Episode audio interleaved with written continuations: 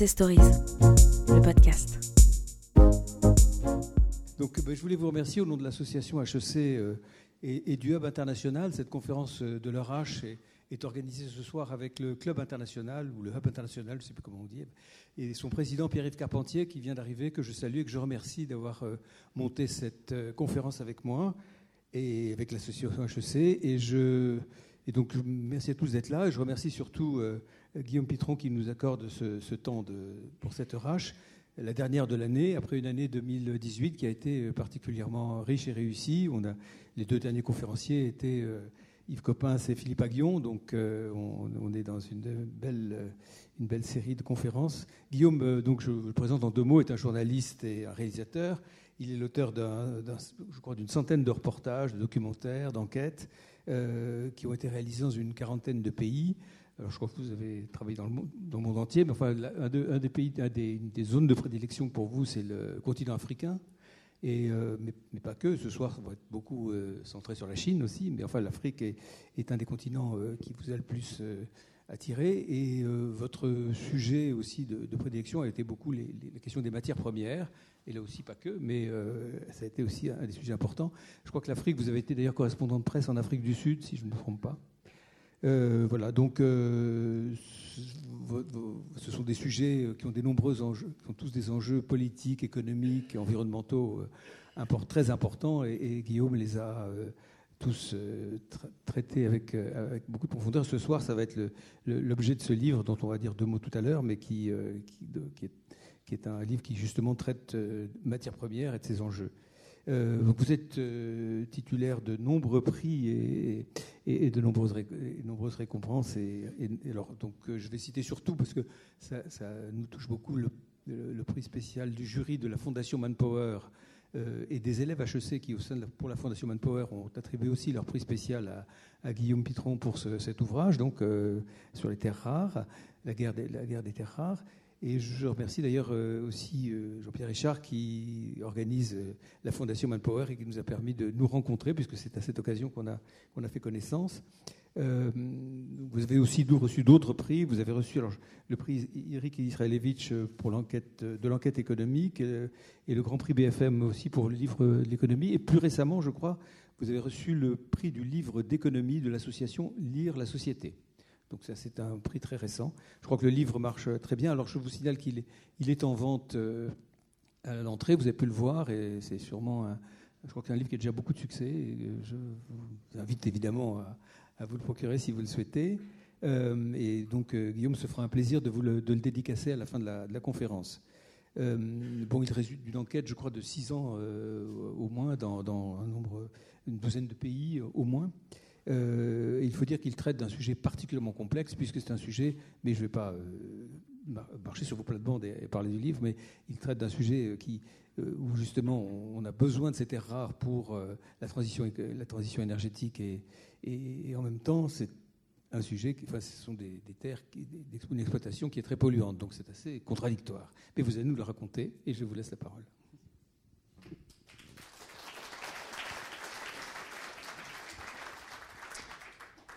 Merci Michel Tardieu, beaucoup. Merci pour votre invitation.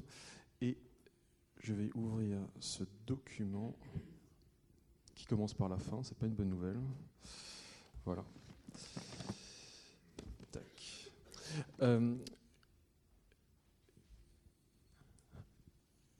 merci beaucoup de m'inviter. Euh, nous avons une petite heure ensemble.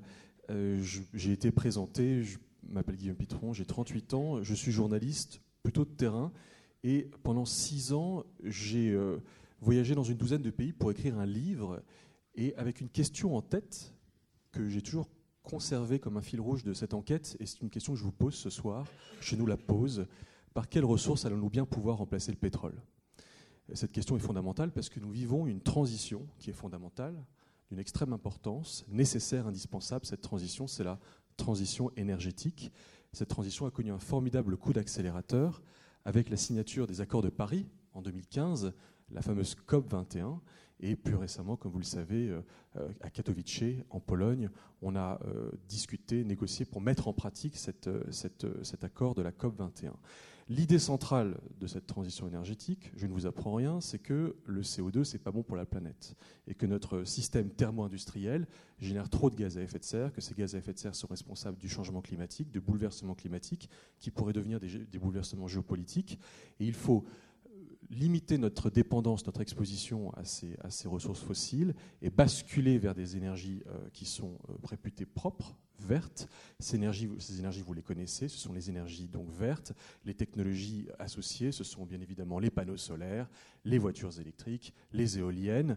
Et puis, euh, on parle également beaucoup de technologies numériques, et j'en parlerai parce que les technologies numériques, c'est indispensable pour cette transition énergétique à deux égards. Le premier, c'est que ça permet de faire de l'efficacité énergétique grâce aux smart cities ou aux smart grids, les fameux réseaux intelligents. Et on peut optimiser l'électricité qui transite dans les réseaux et ça permet de faire de l'économie euh, d'énergie et d'électricité. Et puis, euh, quoi de plus euh, merveilleux que le monde virtuel? Après tout, envoyer un email, c'est beaucoup moins mauvais pour la planète que de poster une carte postale à la poste, puisque tout est dématérialisé. Et le numérique porte cette fabuleuse, cette formidable utopie que grâce à lui, nous allons pouvoir nous affranchir de la matière, toutes nos actions qui avaient un impact dans le monde physique vont se retrouver de l'autre côté du miroir dans ce monde immatériel, euh, lesté d'un poids environnemental quasi nul. C'est comme ça que les choses nous sont présentées. Donc ces deux transitions se fertilisent, elles sont nécessaires et elles euh, permettent d'envisager un monde qui est plus euh, responsable, avec un impact sur, des activités humaines sur l'environnement qui est moins, moins important que celui de notre âge thermo-industriel. Simplement, toute transition énergétique a besoin de ressources. La première transition énergétique de l'histoire, c'est celle qui a été initiée au XVIIIe siècle, qui s'accélère au XIXe, qui se fonde sur une nouvelle invention qu'on appelle la machine à vapeur. Et pour faire fonctionner la machine à vapeur, il fallait du charbon. Et puis au XXe siècle, on s'est dit on va faire mieux que la machine à vapeur, on va mettre au point un nouveau moteur thermique, le moteur à essence, et pour le faire fonctionner, il faut du pétrole. Et puis au XXIe siècle, on se lance dans cette nouvelle transition, la troisième, qui est aussi une transition industrielle, et euh, nous nous engageons vers ces nouvelles technologies. Et puis euh, on pense que tout ça euh, procède de rien. On s'imagine qu'il n'y a pas de matière derrière tout ça, mais pour toutes ces technologies, il faut des métaux rares. Qu'est-ce que c'est que le métaux rare? Dans la, dans la nature, vous avez ce qu'on appelle des métaux abondants. Tout le monde connaît les métaux abondants, le cuivre, le fer, l'aluminium, le zinc, pas de secret pour vous. Simplement, dans la nature, dans une mine, on ne trouve pas que des métaux abondants, des métaux de base également, c'est le même nom que les métaux abondants. On trouve également des métaux qui sont présents dans la, dans la croûte terrestre dans des proportions infiniment moindres. Euh, ces métaux, euh, j'en trouve une trentaine. Je vais vous les présenter par écrit, mais d'abord je vous les présente par oral. On en a une trentaine qui portent des noms tout à fait sympathiques, souvent poétiques. Cobalt, ça c'est connu, tungstène, terre rare, qui elle-même, c'est une classe de métaux rares qui se subdivise en une, quinzaine de métaux, tels que le samarium, le praséodyme, le lutécium, le néodyme. Je reparlerai souvent de terres rares, mais parmi les autres métaux rares, il y a également le tantal, il y a euh, le vanadium, le gallium, etc., etc. Ces métaux sont beaucoup plus rares que les métaux abondants d'un point de vue géologique. Ça ne veut pas dire qu'ils sont rares sur l'ensemble de l'écorce terrestre, mais ça veut dire que dans ma main, si je tiens un morceau de roche terrestre, j'en trouverai beaucoup moins que euh, l'équivalent, enfin que, que, de fer dans l'équivalent de ce morceau de roche terrestre qui tient dans ma main. Et c'est aussi rare parce que, vous allez le voir, mais souvent il y a des tensions sur les approvisionnements qui sont des tensions euh, dues à des, euh, à, un manque de, dynamisme ou à une insuffisance de production du, secteur industriel, du secteur minier, qui ne parvient pas à produire suffisamment de minerais compte tenu des infrastructures qui sont disponibles par rapport à la demande. Et cette tension entre l'offre et la demande fait que ces métaux peuvent devenir critiques. Et c'est comme ça que je vous présente à l'écrit cette fameuse liste de métaux rares. Tous les trois ans, la Commission européenne met à jour la liste des métaux qui sont considérés comme critiques pour les économies des 28 pays membres de euh, l'Union européenne. Euh, cette liste date de fin 2017 et nous dit, compte tenu de cette rareté géologique, compte tenu de cette rareté industrielle que j'ai mentionnée, eh bien, il y a des métaux qui sont, pour lesquels il existe un risque de pénurie d'approvisionnement et il faut que nous ayons un œil particulièrement attentif à ces euh, métaux, compte tenu surtout de leur importance stratégique. Alors d'abord, première remarque, on ne trouve pas que des métaux dans cette liste de matières premières, on trouve du caoutchouc naturel. Figurez-vous que, eh bien oui, euh, compte tenu de la dispersion de la production de caoutchouc, notamment en Asie du Sud-Est, eh bien, il y a des risques de pénurie d'approvisionnement. On trouve du silicium métal. Le silicium, c'est pas spécialement rare, c'est du sable, mais transformé en métal avec un degré de pureté très élevé, ça devient très très rare. Et puis pour le reste, eh bien, ce sont les petits métaux dont je vous ai parlé, antimoine, euh, gallium, cobalt. J'ai mentionné les terres rares légères et les terres rares lourdes.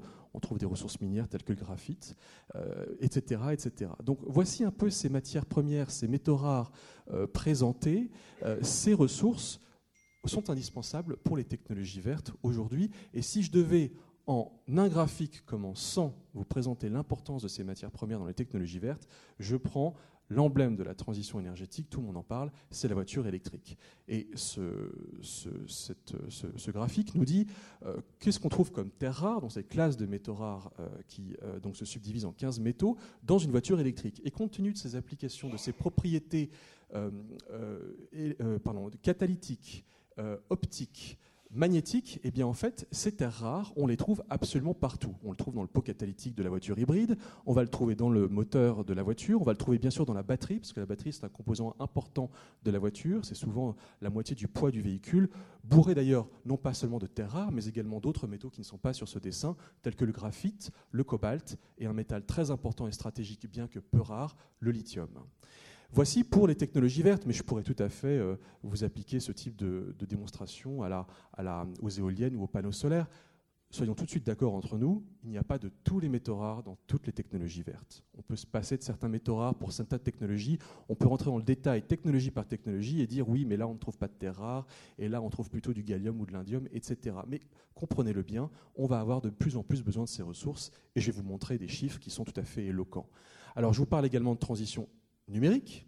Et en un dessin comme en 100, eh bien, tant qu'à faire, parlons de ce que nous avons dans notre poche, puisque à l'instant où je vous parle, vous avez tous des métaux rares sur vous. Vous avez tous des métaux rares sur vous. Ce dessin nous indique qu'on a environ une quarantaine de métaux dans nos téléphones. Ça peut aller jusqu'à 55, de toutes sortes, des métaux pas spécialement euh, problématiques. On trouve de l'aluminium, du cuivre, des métaux beaucoup plus euh, rares et très importants. Et il y en a deux dont je voudrais vous parler.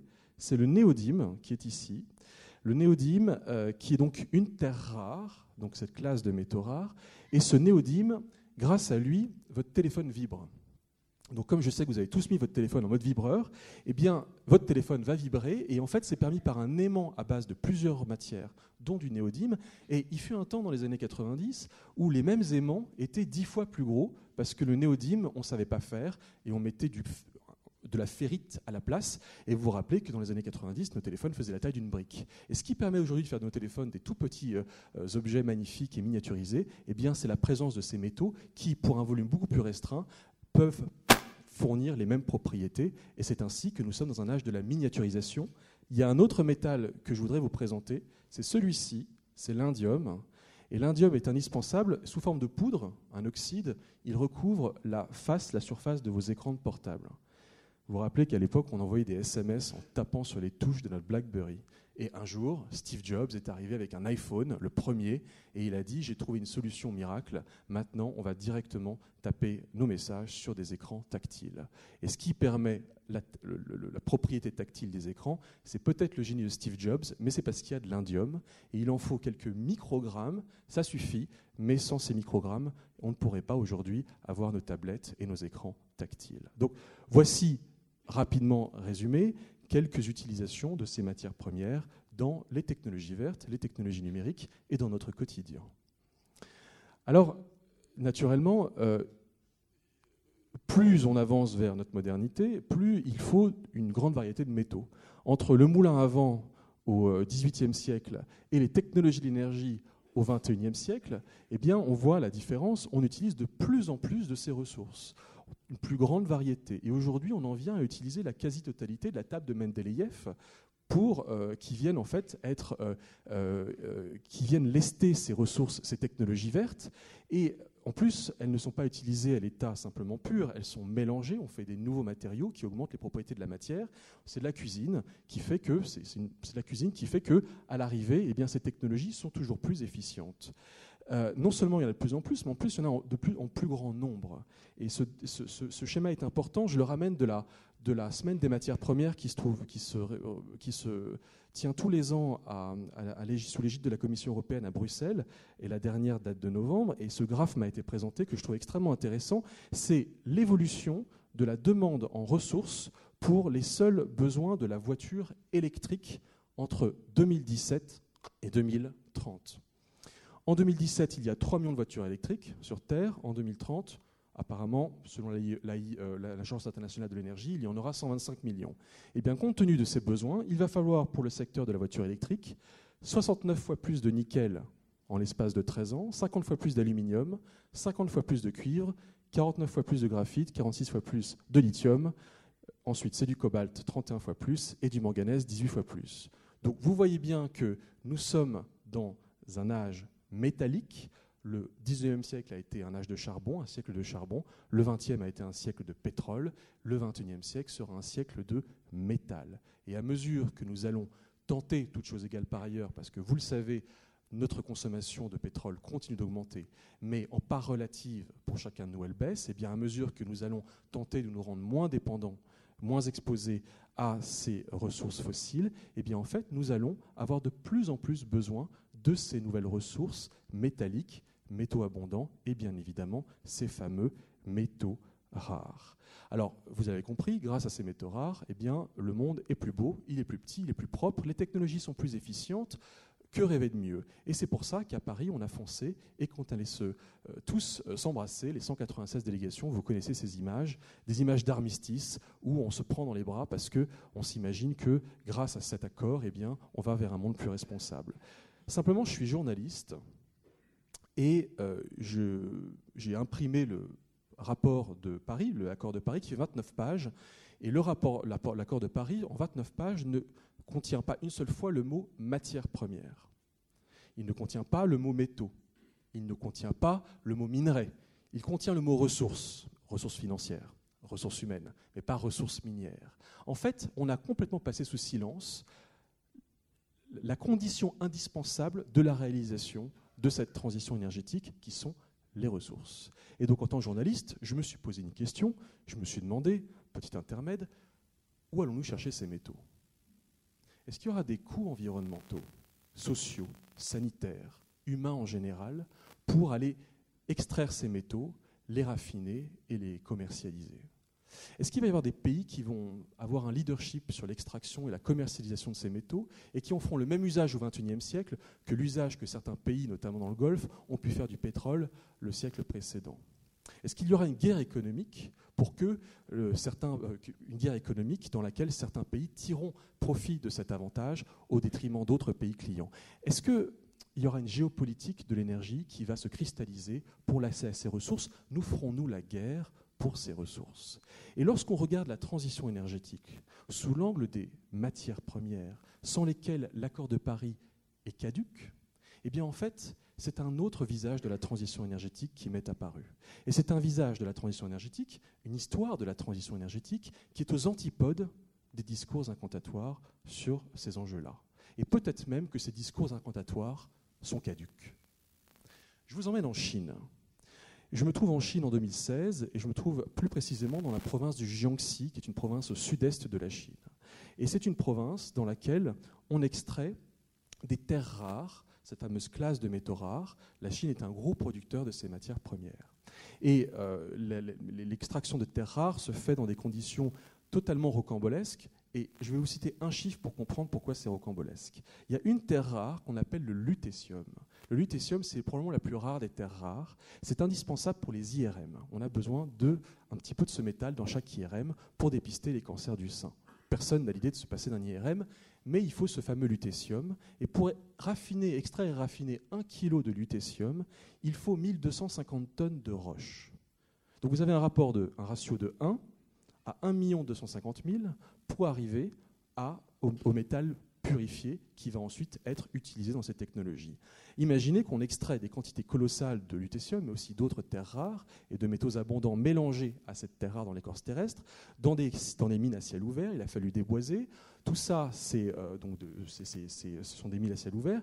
Et les gens, euh, les mineurs qui travaillent là-bas, en Chine, dans cette zone, dans cette province du Jiangxi, nous disent en fait, cette terre rare, c'est un véritable poison parce que ce n'est pas tout de les avoir extraits avec tous les impacts que ça peut avoir en termes d'extraction. Ensuite, ces minerais, il faut les purifier. Il faut les séparer des autres minerais et de la roche pour arriver à, un oxyde ou un métal qui soit pur. Et ce travail de, raffinage implique d'avoir euh, recours à toutes sortes de produits chimiques qui font partie de ce processus. On utilise beaucoup d'eau dans ce processus également. L'eau qui va être utilisée dans le processus de raffinage eh se charge en produits chimiques et en métaux lourds. Hein, c'est rebut de l'activité de, raffinage. Et puis, comme nous sommes en Chine, eh euh, tout ça, ça ne passe pas par la centrale de retraitement du coin. C'est rejeté directement dans la nature. Et donc vous avez des nappes phréatiques qui sont polluées, des, euh, champs agricoles qui euh, ne sont plus bons euh, pour l'agriculture, vous avez des fleuves également qui sont chargés en métaux lourds, et des gens qui vous disent, oui, cette terre rare, c'est un poison.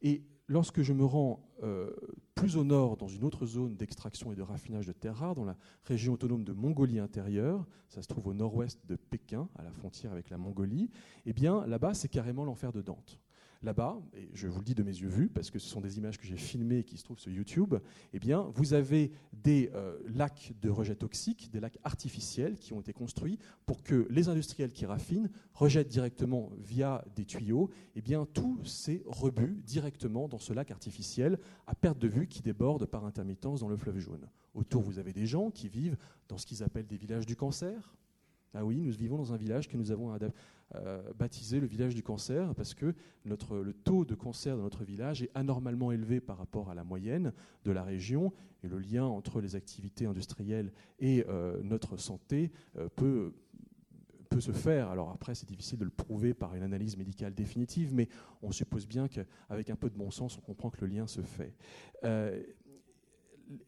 Une, une, experte chinoise des terres rares, Vivienne Wu, me dit Guillaume, la Chine a sacrifié son environnement pour fournir le reste de la planète avec ses terres rares. Et ce que je vous dis en Chine, je peux tout à fait vous reproduire ce raisonnement à propos du cobalt au Congo, du chrome au Kazakhstan, euh, et également, pourquoi pas, de l'extraction du lithium, fortement consommatrice d'eau, en Amérique latine. Et donc, euh, voilà, voilà, voilà le constat que je, fais euh, sur le terrain en Chine de ces ressources qui servent à un monde plus vert. Alors, bon, ok, on se dit très bien, tout ça c'est polluant, mais peut-être qu'il y a une solution, ce serait le recyclage. On pourrait peut-être recycler davantage ces ressources, euh, les conserver le plus longtemps dans nos boucles d'économie circulaire, et de la sorte, eh bien, nous pourrions éviter d'avoir à retourner à la mine. Et simplement, c'est compliqué de recycler ces métaux rares. Et ce, graphique Le Monde, c'est un graphique des Nations Unies qui nous dit quels métaux sont recyclés en bleu à plus de 50% et en rouge à moins de 1%. Et à peu de choses près, eh bien en fait, euh, c'est un tableau qui date de quelques années, mais ça n'a quasiment pas changé. Eh bien en fait, tout ce que vous voyez en rouge, ce sont des métaux rares. On ne recycle quasiment pas ces métaux rares. Pourquoi? Parce que ces métaux interviennent, comme je vous l'ai dit, dans votre aimant, dans votre téléphone, ils sont mélangés à d'autres métaux. Donc ce sont des alliages. Simplement, recycler, ça veut dire désallier. Et désallier, c'est horriblement compliqué. On sait faire, mais c'est très cher. Ce qui est moins cher, en revanche, c'est de retourner à la mine. Ça, c'est beaucoup moins cher d'avoir la matière première. Et comme nous sommes dans une logique de moindre coût, eh l'industriel va chercher la ressource primaire moins chère plutôt que d'investir un peu plus dans la ressource secondaire. Et donc, cette problématique qui est technique mais surtout économique fait que nous ne recyclons quasiment pas ces métaux. Ils terminent rejetés dans la nature, ils terminent dans des décharges euh, au fin fond du Nigeria, vous connaissez toutes ces images, il y a également des décharges électroniques en Chine, et finalement on ne recycle quasiment rien. Et donc, je me permets de clore cette petite séquence environnementale en vous en parle d'un certain nombre de, paradoxes. Le premier, c'est que les technologies propres nécessitent des métaux qui sont sales. La voiture électrique, quand je roule, ah, c'est merveilleux, c'est une voiture zéro émission. C'est une voiture propre, c'est une voiture verte. Mais la voiture ne pollue pas à l'instant où vous l'utilisez, cette voiture électrique, mais en réalité, elle a pollué en amont et notamment au niveau de son processus minier, et ça repolluera au niveau du recyclage, si tant est qu'il y ait recyclage. Simplement, nous ne voyons pas cette pollution, puisqu'en fait, cette pollution, elle se trouve dans les pays miniers où l'on extrait ces ressources, et nous n'avons pas de mines en France. Donc cette pollution, on ne la voit pas, et nous vivons dans l'illusion de technologies propres, dont simplement euh, elles qui ne sont absolument propres, mais nous ne profitons que de la meilleure partie de la vie de ces technologies, c'est-à-dire leur phase d'utilisation. Il y a un autre paradoxe, c'est que les énergies renouvelables requièrent des ressources qui ne sont pas renouvelables. On ne parle pas de produits biosourcés ici. On parle de, métaux, et s'il y a bien quelque chose qui n'est pas renouvelable, c'est les ressources minières du sous-sol. Il y a un autre paradoxe, c'est que l'économie du virtuel dépend de ressources qui sont bien, bien tangibles. On s'imagine Internet comme étant un espace totalement dématérialisé, et puis en plus nous sommes confondus par tous ces mots du web qui nous font croire que, et à croire qu'il n'y a que de l'immatérialité dans tout ça. Le cloud, le nuage. Quoi de plus éthéré et impalpable qu'un nuage? Mais en réalité, l'Internet, c'est quoi? Mais c'est des quantités absolument colossales de métaux en tout genre, de métaux abondants, de métaux rares, du cobalt, des terres rares, du gallium, de l'indium, du praséodyme et que sais-je. Et puis, l'Internet, c'est quoi? Parce que tous ces métaux servent pour quoi? Servent pour les infrastructures numériques. Les infrastructures, c'est quoi? Ce sont ces câbles qui courent euh, sous les océans, euh, ce sont plutôt des câbles en cuivre d'ailleurs, et qui permettent de relier les continents à la toile. Ce sont euh, les data centers. Ce sont éventuellement ces fusées que l'on va faire décoller dans l'espace pour y installer des constellations de satellites qui permettront peut-être demain de raccorder les three other billions, les trois autres milliards d'humains qui, notamment en Afrique, n'ont pas accès à l'Internet. Ce sont toutes ces Et puis, ce sont les interfaces, et chacun de nos téléphones portables est une interface. Il y a, je crois, autant de téléphones portables aujourd'hui sur Terre que d'humains, 7 milliards et demi. Donc, 7 milliards et demi en usage. Je pense qu'il y en a davantage encore dans les, dans les, dans les, euh, dans les, dans les décharges. Donc tout ça, il y a une matérialité de l'invisible. Euh, ce numérique, c'est un léviathan numérique. Et à l'arrivée, deux chiffres que je tiens à partager avec vous. D'abord, euh, en énergie, Internet, selon un rapport d'un think tank qui s'appelle The Shift Project, qui est sorti le mois dernier, Internet, c'est environ 4% de la consommation d'énergie mondiale aujourd'hui, et compte tenu de l'expansion d'Internet, c'est 8% en 2025. Et euh, il faut traduire cette énergie en rejet de gaz à effet de serre, parce que l'énergie, il faut bien la fabriquer. Et euh, traduite en gaz à effet de serre, c'est aujourd'hui Internet, enfin le, numérique en général, pardon, le secteur du numérique, c'est c'est en rejet de gaz à effet de serre, deux fois les rejets de gaz à effet de serre. Euh, c'est deux fois plus de rejets de gaz à effet de serre que l'ensemble du secteur aérien civil mondial. Voici la fameuse euh, euh, soi-disant matérialité, de, immatérialité de ce secteur numérique. Et puis dernier paradoxe, les ressources d'un monde plus vert freinent des modèles d'économie circulaire. Ces ressources de métaux rares, elles sont donc, comme je vous l'ai dit, alliées. Or, un alliage, ces nouveaux matériaux, ce n'est pas très bien éco-conçu. C'est extrêmement difficile de les recycler. Et donc finalement, ces boucles d'économie circulaire que nous voudrions mettre en place eh sont freinées par l'existence de ces métaux qui sont euh, difficiles à réutiliser. Alors, voilà ces paradoxes, et puis euh, je me dis, et peut-être que vous posez cette question aussi, j'ai fait des études supérieures, je lis la presse tous les jours, je regarde de temps en temps le journal télévisé à 20h, je n'ai jamais lu ça nulle part. Comment ça se fait que je découvre ça euh, lorsque je me retrouve sur le terrain et lorsque je ne vais non pas chercher dans des, dans des coffres forts, euh, des secrets d'État. Mais lorsque je vais tout simplement lire des rapports euh, qui ne sont même pas des rapports spécialisés, comment se fait-il que je ne sache pas cette réalité? Et pour vous répondre, eh bien, je vous emmène aux États-Unis. Aux États-Unis se trouvait dans les années 80 la plus grande mine d'extraction de la planète de, terres rares. Et cette usine, euh, cette, cette, minière, pardon, se trouvait en Californie, à la frontière avec le Nevada, et s'appelait Molycorp.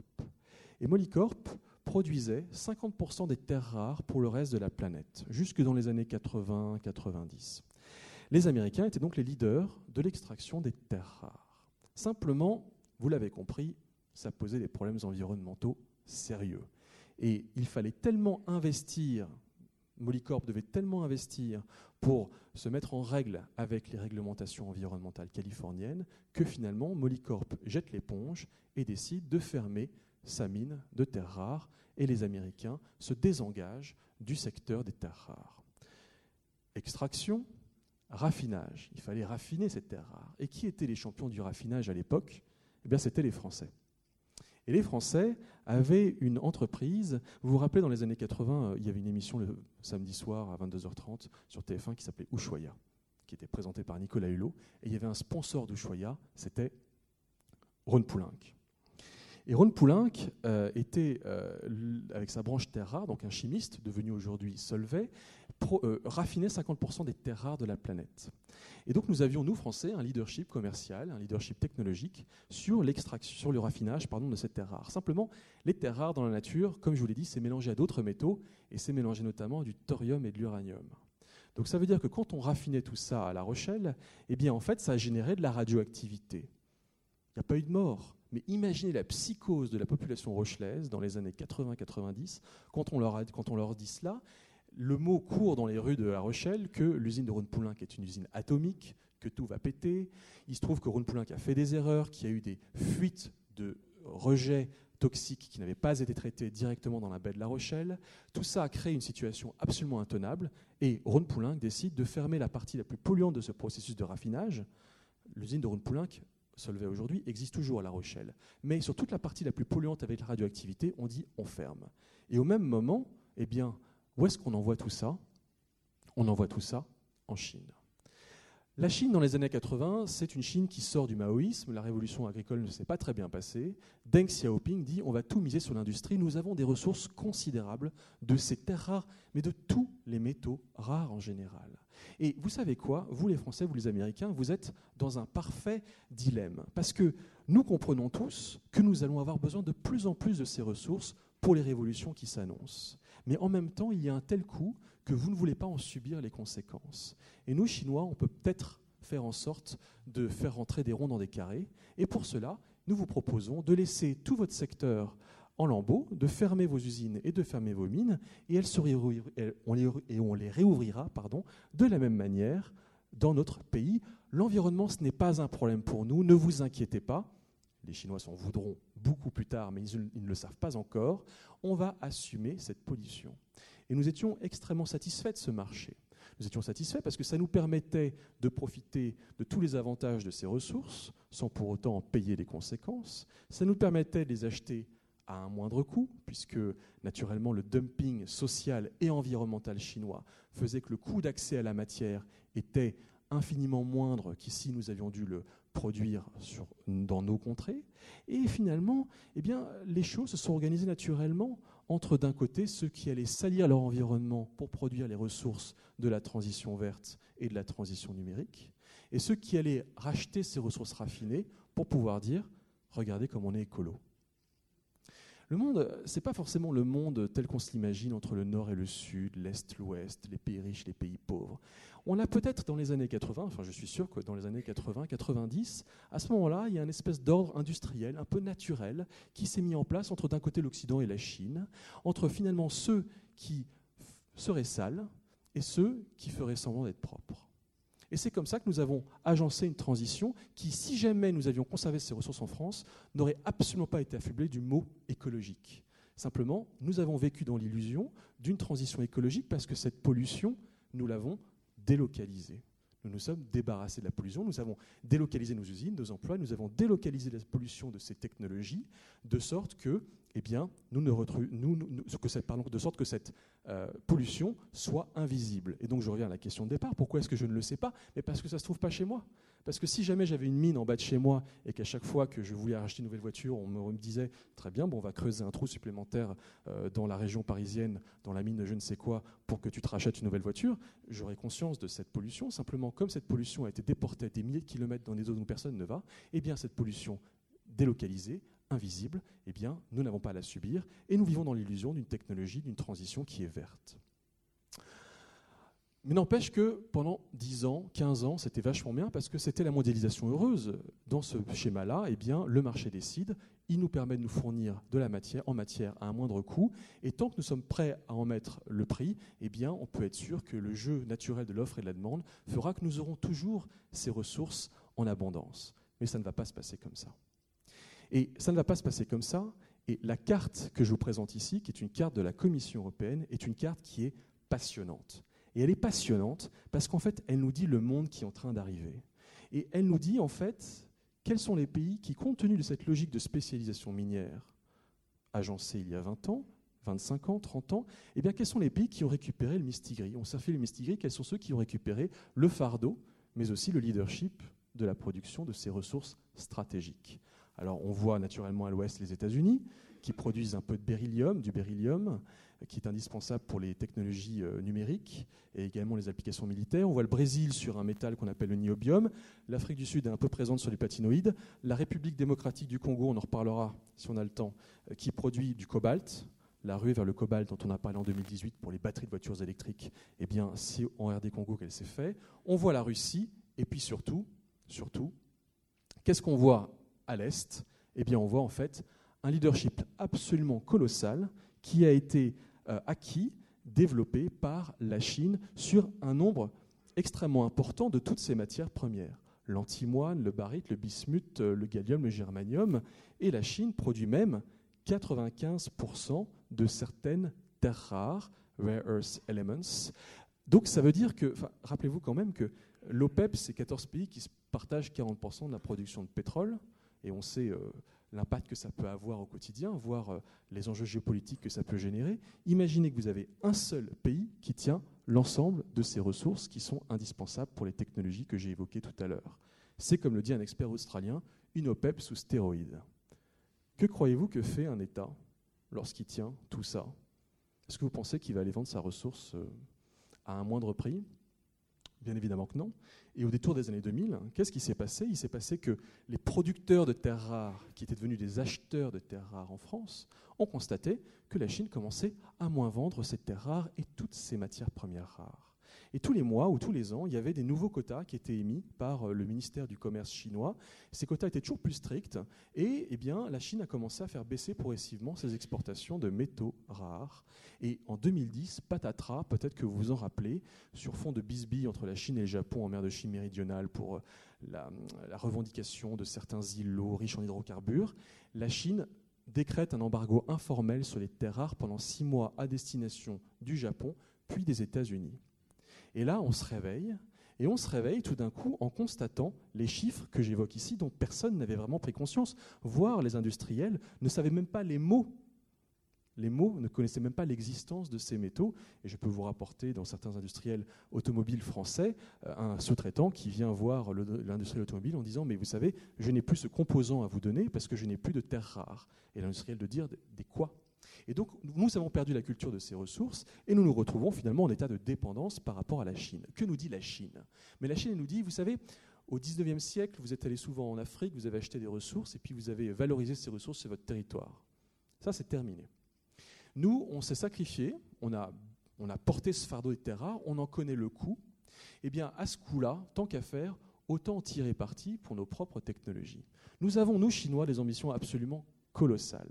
Regardez un peu nos plans quinquennaux, le 12e, le 13e. Regardez le plan Made in China 2025, qui est extraordinaire parce que vous allez voir, si vous le lisez, euh, les ambitions de la Chine dans les biotechnologies, dans les nouvelles technologies de l'information et de la communication, dans les, dans les véhicules de nouvelle mobilité, et ainsi de suite. Et donc, puisque nous avons cette ambition de tirer notre industrie vers le haut, parce qu'il faut bien que, eh bien, on nourrisse notre population de 1,4 milliard d'habitants, avec tous ces Mingong, ces migrants qui viennent des campagnes et qui viennent peupler les, les villes de la Chine, eh bien, nous allons conserver ces ressources pour pouvoir fabriquer nos propres technologies. Et puis, s'il nous reste un peu de ressources, on vous les vendra, mais s'il nous en reste. Mais ce qu'on va faire, c'est qu'on va d'abord essayer de les utiliser pour nos propres besoins.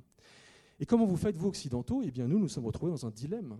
Parce que de deux choses l'une, soit nous restions en Occident, dans nos pays, et puis nous n'avions pas accès à la ressource, soit nous proposent les Chinois, venez en Chine, délocalisez, et vous aurez un accès illimité à la matière. Et nous sommes allés en Chine pour des tas de raisons. Des tas de raisons que vous connaissez mieux que moi. Nous sommes allés en Chine parce que le yuan est dévalorisé, parce que les salaires sont plus bas, parce que le marché chinois est gigantesque et permet de faire des coûts, euh, de, des, gains de productivité euh, globaux.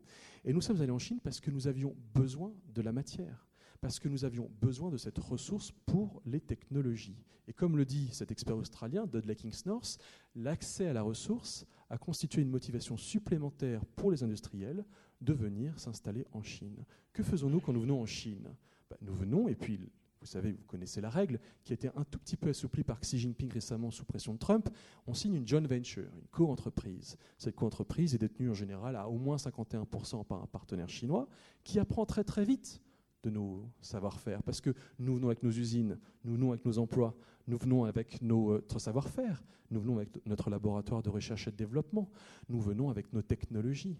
Et les Chinois co-innovent ou réinnovent, c'est le mot poli pour dire pire ils prennent les brevets, ils changent trois virgules et ils disent dorénavant, ce brevet, c'est le nôtre.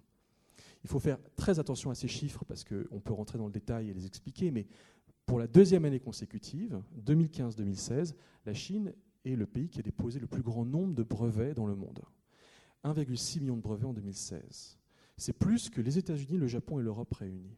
Alors on peut discuter de ces brevets, euh, ils ne sont pas tous excellents, etc. Mais ce chiffre est important parce qu'il nous indique que la Chine n'a pas l'intention simplement de faire du Made in China, elle veut faire du Created in China ou du Made by China.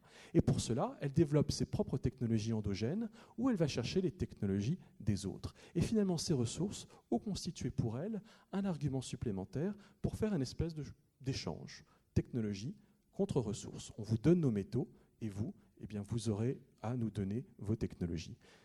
La Chine, c'est l'un des pays les plus pollués de la planète. Tout le monde le sait. Mais c'est aussi le pays qui produit le plus de technologies vertes aujourd'hui. C'est le pays qui produit le plus d'éoliennes, le plus de panneaux solaires. C'est le pays qui produit 60% des batteries des voitures électriques et 80% en 2020. C'est le plus grand marché pour les voitures à nouvelles énergies. C'est la première puissance hydroélectrique de la planète. C'est un géant vert. La Chine elle le dit, ceci m'est rapporté, euh, nous avons raté la révolution informatique, nous avons raté d'autres révolutions, nous ne raterons pas la révolution verte. Comment tirer parti de cette avancée technologique qui remet finalement les compteurs à zéro pour pouvoir repartir sur un pied d'égalité? Et nous, occidentaux, étions dans un système où nous avions l'accès à la ressource, le pétrole, l'avantage sur les technologies utilisatrices de ces ressources, le moteur thermique, et nous basculons dans un système où nous n'avons plus la ressource et où les Chinois ont déjà de l'avance sur nous. Vous avez peut-être entendu Carlos Tavares. Carlos Tavares passe son temps maintenant dans les, dans les salons de l'automobile à Genève, à Paris, à parler de ça. Et il dit deux choses à chaque fois qu'il prend la parole dans ces salons de l'automobile. Il dit d'abord, est-ce que vous avez conscience de toutes ces matières rares qui se trouvent dans les voitures?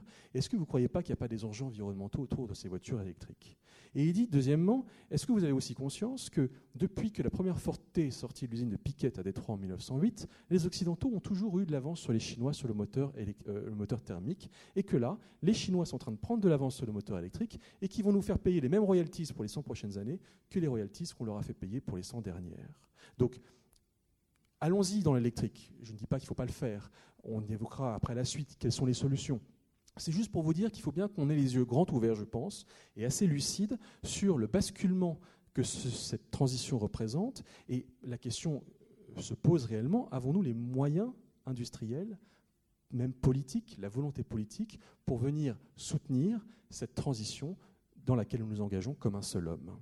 Alors, naturellement, euh, la question qui se pose, c'est où est-ce qu'on va aller chercher ces ressources? Parce que, comme je vous l'ai dit, on en a besoin de plus en plus. Et on va en avoir besoin dans des quantités absolument colossales. Et je reviendrai sur les chiffres qui arrivent. Et le problème, c'est qu'on euh, ne peut pas continuer à dépendre de la Chine et qu'il faut bien aller les chercher ailleurs de façon à échapper au goulet d'étranglement chinois. Et la bonne nouvelle, c'est que finalement, tous ces métaux rares ne sont pas si rares, je le disais tout à l'heure. Ces métaux, en fait, si on voulait ouvrir des mines de terres rares, et cette carte en fait indique plus précisément les terres rares, eh bien en fait, on pourrait en ouvrir absolument partout sur Terre. On pourrait en ouvrir en Afrique, en Amérique latine, on pourrait en ouvrir également en Australie. Certaines d'ailleurs fonctionnent en Australie, permettent d'échapper un petit peu pour le Japon, parce que c'est le Japon qui finance euh, ces activités. Le Japon achète cette terre rare en Australie. Euh, en réalité, il serait tout à fait possible d'aller ouvrir des mines un peu partout. Selon que la couleur du point est jaune ou verte, c'est l'état d'avancement des projets. Et naturellement, on ne parle ici que des terres rares, on pourrait parler du cobalt, on pourrait parler du lithium, on pourrait parler de tous ces autres métaux rares. Qu'est-ce que ça nous dit? Eh Ça nous dit qu'il y a une nouvelle géopolitique de la transition énergétique qui est en train de se cristalliser ici.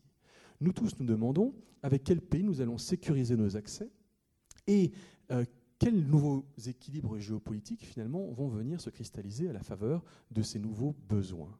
Et ce qui est intéressant, c'est que on se présente souvent cette transition comme étant euh, cette moindre dépendance au pétrole va permettre peut-être de desserrer un petit peu les tensions qui entourent les approvisionnements euh, autour de euh, je ne sais quel euh, pays producteur, avec les tensions autour des, détroits de Malacca ou de je ne sais où. Mais en réalité, nous allons recréer, nous sommes en train de, de, recristalliser de concert une nouvelle géopolitique de l'énergie parce que eh bien, ces ressources, on va voir des pays apparaître qui vont être excessivement importants sur l'échiquier mondial et ce sont les pays qui tiennent ces ressources L'Indonésie est un pays extrêmement important qui regorge de tas de ressources métalliques et qui a l'intention de faire comme la Chine, c'est-à-dire de dire je ne vends plus mon minerai, je vends mon métal, je ne vends plus mon métal, je vends mes composants.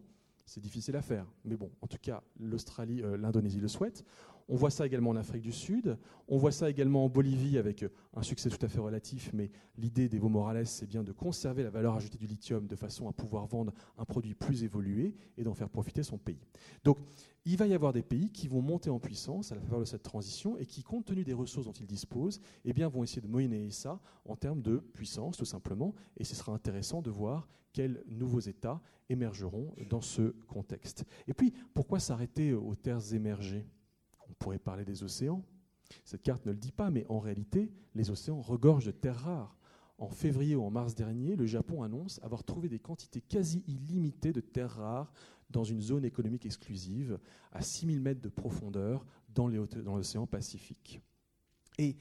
Euh, la France est très bien positionnée d'ailleurs pour ce type d'exploration-là, parce que comme vous le savez peut-être, nous avons un territoire marin de 11 millions de kilomètres carrés, et ça fait de nous le deuxième plus grand territoire marin au monde après les États-Unis, et beaucoup de possessions en Afrique, dans le Pacifique pardon, sont des possessions qui regorgent de ces fameuses terres rares. Et si la Nouvelle-Calédonie a dit non à l'indépendance, c'est peut-être une bonne nouvelle parce que dans le sous-sol maritime euh, aux environs de la Nouvelle-Calédonie, il y a des tas de terres rares et peut-être que la France demain voudra aller extraire ces minerais. Pourquoi s'arrêter aux océans? Pourquoi pas l'espace? Ça paraît un peu fou, mais en 2015, l'administration américaine fait passer une loi dans laquelle elle dit le traité de 67, selon lequel l'espace appartient à tout le monde, reste valide, mais s'il y a un orpailleur spatial qui veut aller chercher du métal rare sur une astéroïde, ce métal est à lui. Alors je sais que ça paraît un peu fou, c'est pas demain qu'on le fera, mais c'est simplement pour vous montrer qu'il y a une évolution du contexte juridique qui fait qu'on étend la main de l'homme sur les écosystèmes de façon à ce que demain nous puissions peut-être aller creuser au-dessus de nos têtes parce que nous avons besoin de ces ressources. Et puis, allez, posons la question la plus euh, dérangeante qui soit. Et nous alors en France, qu'est-ce qu'on fait? Parce qu'aux États-Unis, figurez-vous que, je reviens juste en arrière un instant, mais il y a quelqu'un qui n'est pas du tout content de ça, c'est Trump. Et Trump est absolument furieux de cette situation parce qu'en pleine guerre commerciale, sur fond d'aluminium et d'acier, eh bien, il y a des politiciens américains qui actuellement viennent lui dire oui, vous savez, mais on a un petit problème, c'est qu'on est totalement dépendant de la Chine sur ces fameuses ressources rares et les terres rares, et on ne peut pas continuer indéfiniment comme ça à euh, jouer ce type de pression-là, parce qu'on ne sait pas ce qui va nous revenir dans la figure en effet boomerang. Et comme la Chine a déjà agencé un embargo sur les terres rares en 2010, rien ne dit qu'elle ne peut pas recommencer. Et en 2017, l'administration américaine, la Maison-Blanche, a fait passer un ordre exécutif disant sécurité nationale, on ne peut pas dépendre de la Chine pour ces minerais critiques, critical minerals. On met à jour notre liste de minerais critiques qui dormaient dans un tiroir depuis 25 ans et on réouvre des mines aux États-Unis. Ça mettra du temps, mais c'est juste pour vous dire qu'il y a une prise de conscience que cette, euh, fragilité stratégique ne peut plus durer et qu'il faut de la souveraineté minérale là-dedans. Et juste encore un mot, mais les Américains ont perdu le secteur des métaux rares et ils ont également perdu le secteur des aimants. C'est-à-dire qu'ils ne sont plus du tout en mesure de fabriquer un nombre suffisant d'aimants pour leur technologie militaire. Or, ils ont besoin de ces fameux aimants pour le F-35. Et aujourd'hui, les Américains achètent une partie de leurs aimants dans le Sichuan. Donc, comme ça fait des ordres, eh l'idée, c'est qu'on reproduise à nouveau des aimants, on force le secteur de la défense américain à acheter ces aimants sur le territoire américain. Ça relance la demande, ça relance un secteur de la production d'aimants et ça permet d'assurer un peu plus d'indépendance, d'autonomie, et ça évite ce qu'on appelle un point individuel de défaillance. Donc la question est en train de surgir aux États-Unis sous l'angle de la sécurité nationale, et c'est un grand débat en ce moment. Euh, en Europe également, juste un mot sur l'actualité parce que c'est tout récent, mais on se rend compte qu'on est en train de se faire plumer par les Chinois sur les batteries des voitures électriques. Hein. les batteries des voitures électriques sont fabriquées aujourd'hui en Chine et en Corée du Sud pour la plupart. Eh bien, la question, c'est comment est-ce qu'on relance ce secteur de la batterie en Europe? On a imaginé une, un Airbus de la, de la batterie qui s'appelle la EU Battery Alliance. L'idée, c'est de pouvoir redévelopper des technologies pour, euh, pour nos propres besoins. Et puis, euh, ce n'est pas tout de développer les technologies, mais il faut qu'on ait accès à la ressource à un coût acceptable. Et donc, tout d'un coup, on a vu, vous l'avez peut-être vu dans les médias récemment, le Portugal peut être un champion du lithium. Et l'Autriche aussi. On pourrait aller ouvrir des mines de lithium parce qu'on a besoin de cette ressource à un coût qui soit plus acceptable si nous l'extrayons nous-mêmes que si nous devons l'acheter beaucoup plus cher à la Chine. Donc on voit, on voit monter ces questions. Je ne vous dis pas que c'est euh, en haut de l'agenda, sur le dessus de la pile, mais je vous dis juste qu'il y a des signaux plus que faibles qui sont en train de se, cristalliser et de s'exprimer dans les médias et dans le monde des matières premières aujourd'hui sur ces enjeux de sécurité nationale et de, et souveraineté industrielle. Alors, un mot sur la France, parce que, après tout, nous pourrions tout à fait avoir des mines de métaux rares en France. Ce serait tout à fait possible. On, a oublié un peu ça parce que ça fait 30 ans qu'on a fermé les mines, ou 20 ans, mais en réalité, ce dessin qui est, pardon, c'est un peu petit, mais en gros, qu'est-ce qu'on nous dit? On nous dit qu'il y a de l'antimoine en France, qu'il y a de la fluorine, du molybdène, il y a du tungstène, beaucoup de tungstène. La France pourrait être un leader mondial du tungstène. Il y a même des terres rares dans le massif armoricain. Et euh, on pourrait tout à fait réouvrir des mines en France. Alors naturellement, vous imaginez, c'est vraiment la question la plus politiquement incorrecte qui soit. Et quand on voit ce que ça fait que d'aller juste creuser un coup de pelle pour une exploration euh, dans l'état dans lequel ça met les populations riveraines, ce que je peux comprendre au demeurant, c'est pas demain qu'on ira extraire du minerai. Mais permettez-moi juste de vous dire que je pense qu'il faut qu'on ouvre des mines en France. Il faut qu'on ouvre des mines en France parce que la mine, c'est stratégique, ça permet d'avoir une autonomie. Et puis la mine, ça permet au moins de vérifier d'où vient notre matière première. Parce que jusque maintenant, on s'est euh, enfoncé la tête comme des autruches euh, dans la terre en ne regardant pas l'origine de la ressource qui vient des pays où vous savez, dans les conditions que vous savez, et euh, ça ne nous fait pas des technologies très propres à l'arrivée. Mais si nous avons nos propres ressources, avec notre propre, nos propres réglementations environnementales, nos propres labels, hein, avec les médias qui vont venir contrôler tout ça, comptez sur moi, et, euh, et, et, la, et, la, et la société civile qui vérifie, on aura un minerai moins sale, et donc on aura des technologies vertes un peu plus propres. Et donc finalement, ouvrir des mines en France, bah, c'est peut-être une excellente décision écologique. Et puis peut-être qu'aussi, il faut ouvrir des mines parce que il faut que nous partagions ce fardeau de la transition énergétique. Nicolas Hulot dit, vous savez, ma grande fierté, c'est d'avoir, euh, sur le fronton de l'hôtel de Rocklore, écrit, rebaptisé le nom du ministère de la Transition écologique, c'est devenu le ministère de la Transition écologique et solidaire. Mais qu'est-ce qu'il y a de solidaire à aller laisser les États les plus pauvres continuer à extraire ces minerais pour que nous puissions nous acheter des téléphones portables à 1500 euros? Est-ce que être solidaire, c'est pas de dire, bah, la France, c'est 2,2% du PIB mondial, et on va assumer 2,2% de la production de minerais, à hauteur de notre poids dans le PIB mondial. Ça, ce serait peut-être courageux. Et puis un dernier mot, c'est peut-être aussi pédagogique la mine, parce que le jour où on aura des mines sous nos yeux, on comprendra le lien entre la matière et la technologie. On saura qu'à chaque fois qu'on achète un téléphone portable de 120 grammes, c'est 70 kg de matière qui est mobilisé en amont dans le processus industriel. Et un trou de 70 kg au fond du jardin, c'est pas beau. Multiplié par le nombre de téléphones portables, ça commence à faire beaucoup. Et ce jour-là, on prendra peut-être conscience du réel coût écologique de nos modes de vie connectés. Donc voici ce, petit mot sur la, mine. Je vous ai dit que je vous expliquerai quels vont être nos besoins demain. Nos besoins, euh, ça c'est les Allemands qui le disent, entre 2013 et 2035, eh bien, en fait, pour tous nos besoins, pour toutes les technologies émergentes en général, nos besoins vont exploser. Nous allons avoir besoin de 44 fois plus de cuivre, 24 fois plus de cobalt, 180 fois plus de lithium, deux fois plus de germanium, cinq fois plus de palladium, etc. Ça, ce sont des besoins moyens, ils évoluent tous les jours, on peut discuter, il y a des, débats d'experts qui n'en finissent plus, mais c'est juste pour vous dire que cet âge, ce siècle est métallique et que toutes les ressources, qu'elles soient rares ou pas rares, mais les métaux rares en particulier, vont être absolument indispensables. Et on pourra toujours essayer de les recycler un peu plus ou les substituer un peu plus. En réalité, rien n'y fera, il faudra toujours aller en chercher davantage. La croissance du secteur des terres rares, c'est entre 8 et 14 par an ça veut dire qu'on multiplie la production tous les 15, 20 ans, 25 ans. Donc voilà la réalité de la situation. Et naturellement, euh, enfin juste un mot d'ailleurs avant de... Mais il y a une étude qui a été faite par un Français, Olivier Vidal, dans un laboratoire qui s'appelle ISTER à, à, Grenoble, et qui a fait l'exercice de calculer quels seraient nos besoins en ressources minérales pour les 30 prochaines années, jusqu'en 2050 en gros.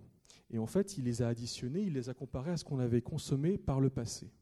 Et il est parvenu à une conclusion, c'est un rapport qui s'appelle Encre, qui se, trouve, euh, qui se trouve sur Internet. Il est parvenu à cette conclusion que pour l'ensemble de nos besoins, quels qu'ils soient, technologie verte ou pas, tous nos besoins en minerais, nous allons dans les 30 prochaines années extraire plus de minerais du sous-sol que tout ce que nous avons extrait comme minerais depuis 70 000 ans. Donc les trois prochaines générations, qui vont se côtoyer sur Terre dans les 30 prochaines années, auront besoin de plus de minerais collectivement que les 2500 précédentes. Les 8 milliards d'habitants auront plus besoin que les 108 milliards qui les ont précédés. Donc, où est-ce qu'on va aller chercher ces minerais? Ça nous renvoie à la carte que je vous ai proposée, et puis ça pose une question naturellement qui est inévitable, hein. c'est euh, est-ce qu'on va en avoir assez? Et à un moment, la question se pose de façon très forte, parce que dans un monde en tension, avec 8 milliards d'habitants, demain 10, avec des Chinois qui veulent consommer comme nous, eh bien, on conjecture, et je vous présente un, tableau euh, qui en a des centaines de la sorte. Celui-ci euh, est un, agrégé de, agrégat de plusieurs, de plusieurs sources, telles que l'USGS, qui est le United States Geological Survey, et aussi l'Agence minérale allemande, et qui nous dit bah, ce rythme de consommation, l'antimoine, maximum 12 ans, l'étain 17, l'argent 21, le bismuth 36, etc. Bon.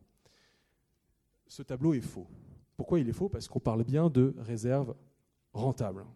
Ce qui est rentable aujourd'hui ne le sera pas demain. Nos technologies vont évoluer.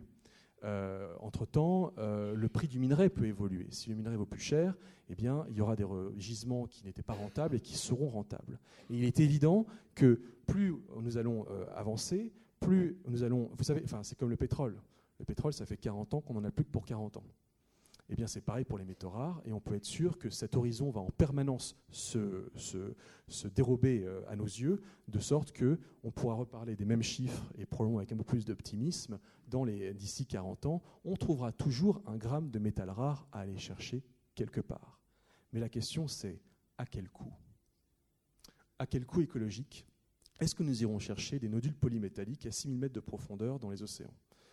À quel coût économique? À quel coût énergétique, le fameux taux de retour énergétique À quel coût social?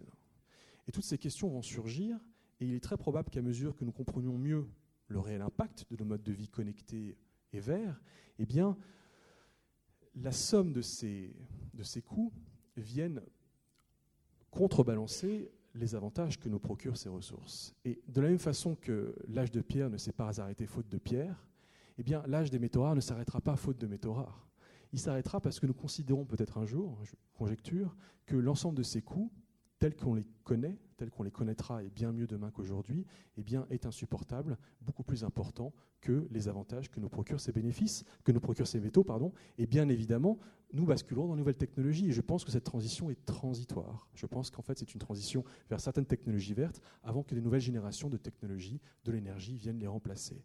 Alors, je vous ai je vous ai porté un regard un peu, sombre sur ces enjeux-là, parce que je vous ai raconté une autre face, un autre discours, celui qu'on n'entend pas forcément tous les jours, sur ces transitions, sur ces technologies-là. Et néanmoins, euh, il ne s'agit pas de faire de moi un apôtre du pétrole, et il ne s'agit pas de revenir à l'âge du charbon. Euh, le débat n'est pas là. Évidemment qu'il faut limiter au maximum l'impact de l'homme sur les écosystèmes. Évidemment que les gaz à effet de serre, c'est le problème numéro un. Et évidemment qu'il faut aller vers des technologies qui émettent moins de gaz à effet de serre. On peut rentrer dans les détails et les chiffres, qui génèrent d'autres types de pollution, peut-être plus de pollution des sols, des eaux, mais qui au moins nous permettent de nous passer des ressources fossiles. Donc il faut la faire, cette transition énergétique. Elle est indispensable, mais on ne peut pas juste l'embrasser comme un seul homme en enfilant des lunettes roses il y a des conditions à cela. Et les conditions, si je devais vous en donner quelques-unes, ce seraient des pistes de réflexion et des pistes d'action, qui sont des pistes d'action citoyennes, mais qui euh, sont également applicables au niveau de l'entreprise et au niveau de la structure étatique, pour que eh nous avancions dans ce nouvel âge avec les yeux grands ouverts et un certain nombre de, une prise de connaissance et une capacité à évaluer quelles peuvent être les bonnes décisions pour demain. D'abord, il faut que nous comprenions la vérité écologique des technologies. J'aime bien ce mot vérité écologique. C'est un mot de l'ancienne ministre de l'Environnement, Corinne Lepage. On ne connaît pas la vérité écologique des technologies. Tout à l'heure, je vous ai dit que pour un téléphone portable de 120 grammes, c'était 70 kg de matière qui était mobilisée dans le processus industriel. C'est 600 fois plus de matière en amont pour le résultat final.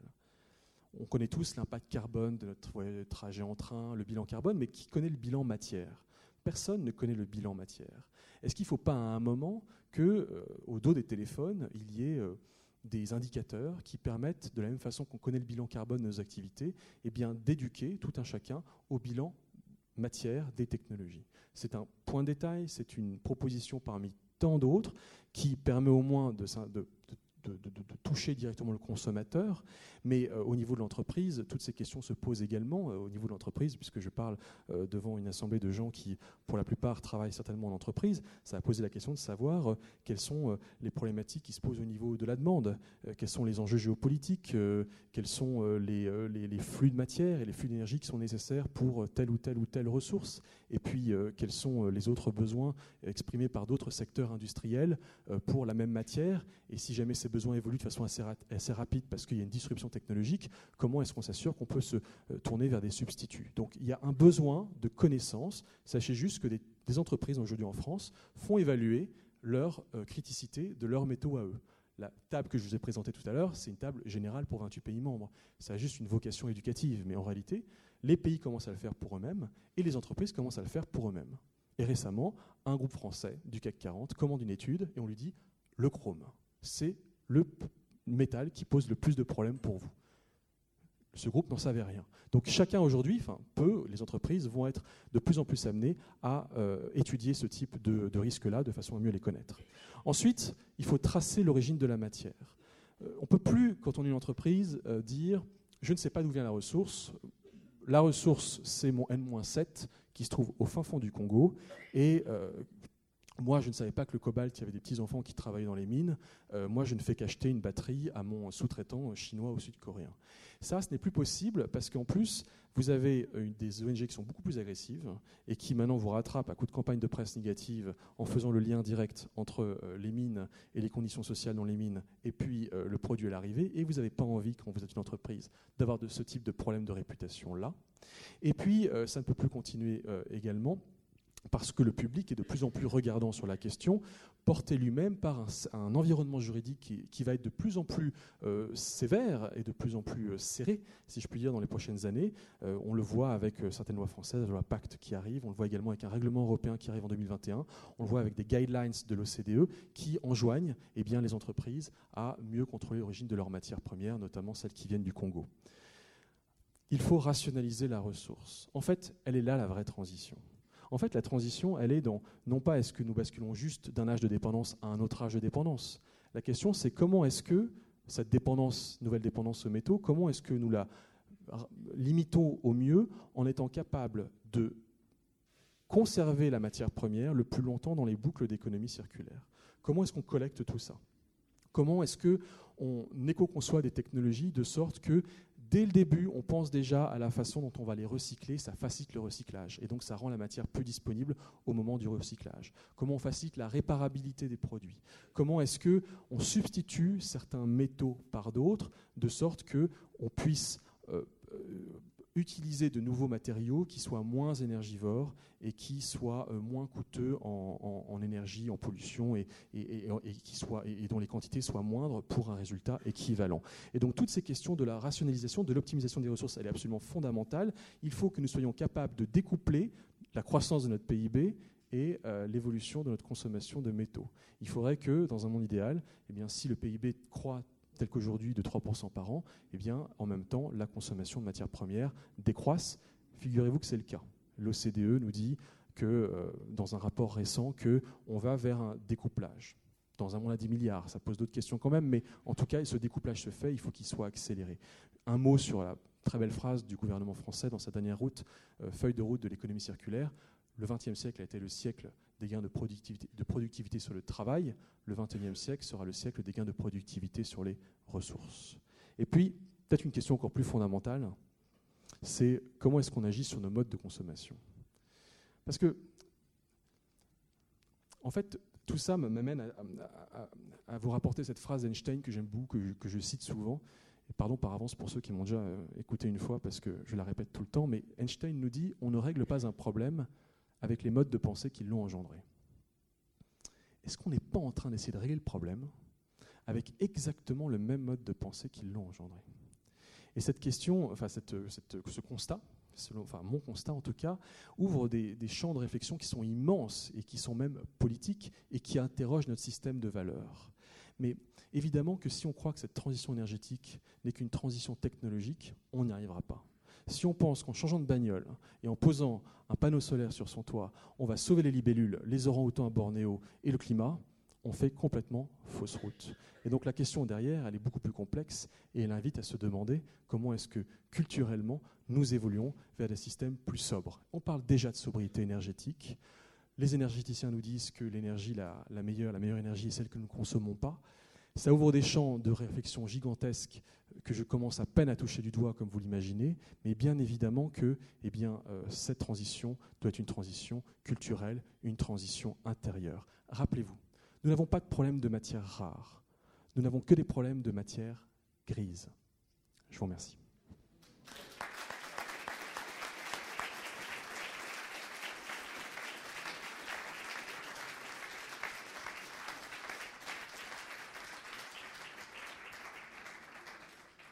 Merci beaucoup Guillaume, un exposé formidable, vous nous avez fait voyager. Euh, le but de ces conférences de l'arrache, c'est d'éclairer les changements du monde. Vous avez carrément allumé un super projecteur, hein. c'est extraordinaire. on était, je crois que la salle est pleine, on a une bouche volée, et on entendait sur tout ce que vous disiez.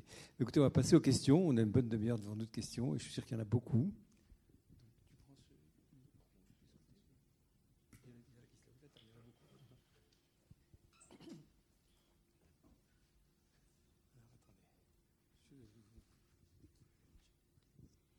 Bonsoir, merci. Anne Le Breton-Wolf. J'ai une petite question. Vous avez brièvement évoqué la Chine et l'environnement. Je pense qu'il y a une prise de conscience, y compris dans les grandes métropoles, au niveau de la pollution.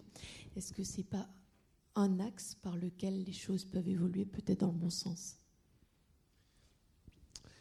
Euh, La situation en Chine est dramatique sur le plan de l'environnement et les chiffres, quelques chiffres nous donnent euh, nous permettre de comprendre la gravité de la situation. Je crois qu'en Chine, il n'y a que 5% des villes qui respectent les standards de, pollution de l'air de, l'OMS.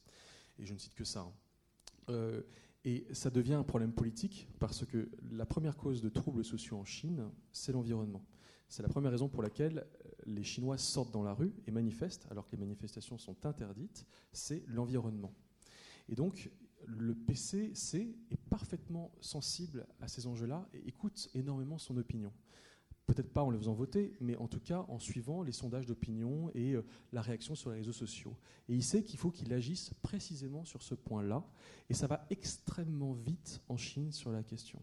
Et là, je dois me rendre en Chine à nouveau en 2019, et je sais qu'il y a des mines qui ont été fermées du jour au lendemain, des usines de raffinage qui ont été fermées du jour au lendemain. C'est moins sale dans le graphite, dans le secteur du graphite, dans la province euh, du Shandong aujourd'hui, que ça n'était il y a cinq ans. Donc ça va effectivement vite. De là à vous dire que tout est beau, bien évidemment que non, mais c'est juste pour vous dire effectivement que la Chine a cette conscience qu'elle ne peut pas continuer comme ça. C'est une question de survie politique pour le PCC, parce que ça, peut remettre en cause sa légitimité. Et donc oui, on voit en Chine effectivement cette, prise de conscience évoluer vers ce que je vous dis. C'est pour ça que la Chine aussi veut basculer vers les technologies légères, et non pas les technologies lourdes, et le secteur des services. Faire sa mue, comme nous l'avons fait il y a 30 ans, et finalement aller ouvrir des mines en Afrique pour délocaliser sa pollution à son tour. Mais en tout cas, voilà, cette prise de conscience est là. Et figurez-vous que nos performances en matière de transition énergétique à nous seront peut-être dépendantes des performances chinoises. Euh, Catherine Mantel, une question. Bonsoir. bonsoir, euh, merci beaucoup. Euh, il y a quand même d'autres pays qui ont toute la table de Mendeleev, la Russie, le Kazakhstan, la Mongolie par exemple. Comment se fait-il que ce soit en Chine, que ce soit concentré?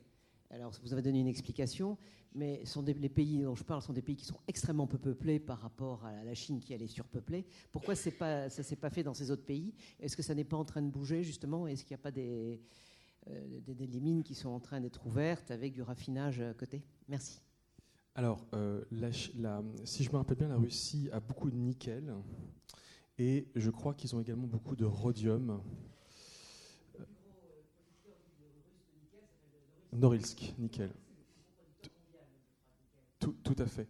Euh, et du palladium, Alors, je ne connais pas exactement, le, j'ai pas fait l'inventaire, mais il doit exister euh, du sous-sol russe. Euh, il est très probable qu'effectivement, ils en aient beaucoup. Personnellement, mon enquête, et pourtant j'ai enquêté pendant de longues années dans une, douzaine de pays, et elle n'est quasiment jamais passée par la Russie.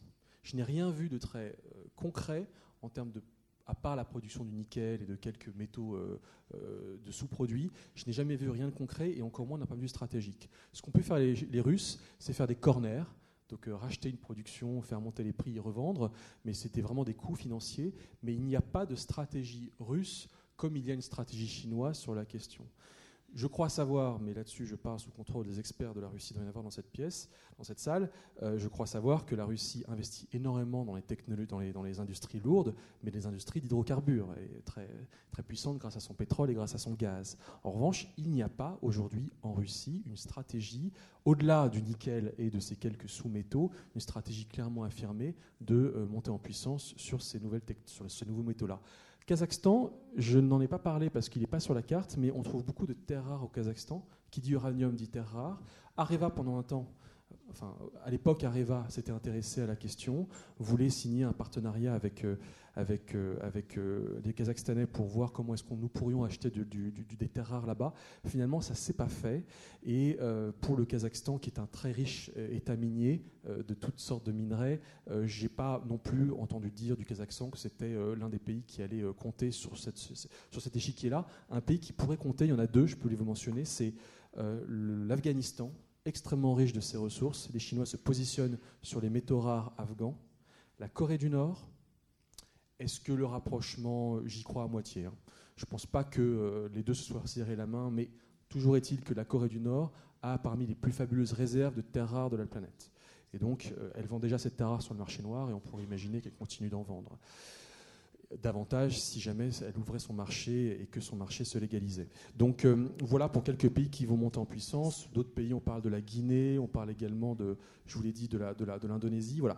Pour revenir à la Russie, euh, je ne connais pas le potentiel, pour être tout à fait précis. Il doit être immense compte tenu de la taille du territoire et la Russie n'exploite pas ses ressources comme elle devrait. Probablement qu'elle est trop tournée vers les industries du passé et pas assez vers euh, ces minerais de l'avenir.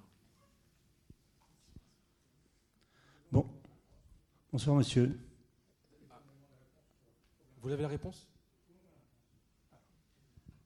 Si vous me permettez, euh, c'est que c'est passé dans les années 80 quand il y a un basculement. euh, et ça passe très euh, inaperçu en Europe, c'est qu'aux États-Unis, au début des années 80, la Chine a eu un statut de Most Favorable Nation pour les commerces. Donc ça veut dire que ça a ouvert la porte à tous les produits chinois. Il ne faut pas oublier que les années 80, on était sur la guerre froide. Donc les, Russes, qui ont beaucoup de tungstène et tout ce que vous voulez là-dedans, n'ont pas pu s'installer sur ces marchés. Ce qui était fait par la Chine, comme vous avez très bien expliqué, compte tenu des accords. Mais essentiellement, le point, les déclics économiques de cela, c'est l'ouverture du marché américain, qui est le plus gros marché, aux produits chinois.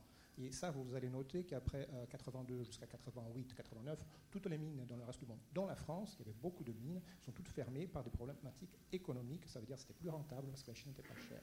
Et voilà. Mais la Russie aujourd'hui, elle essaie. Vous savez qu'il y a une problématique d'embargo.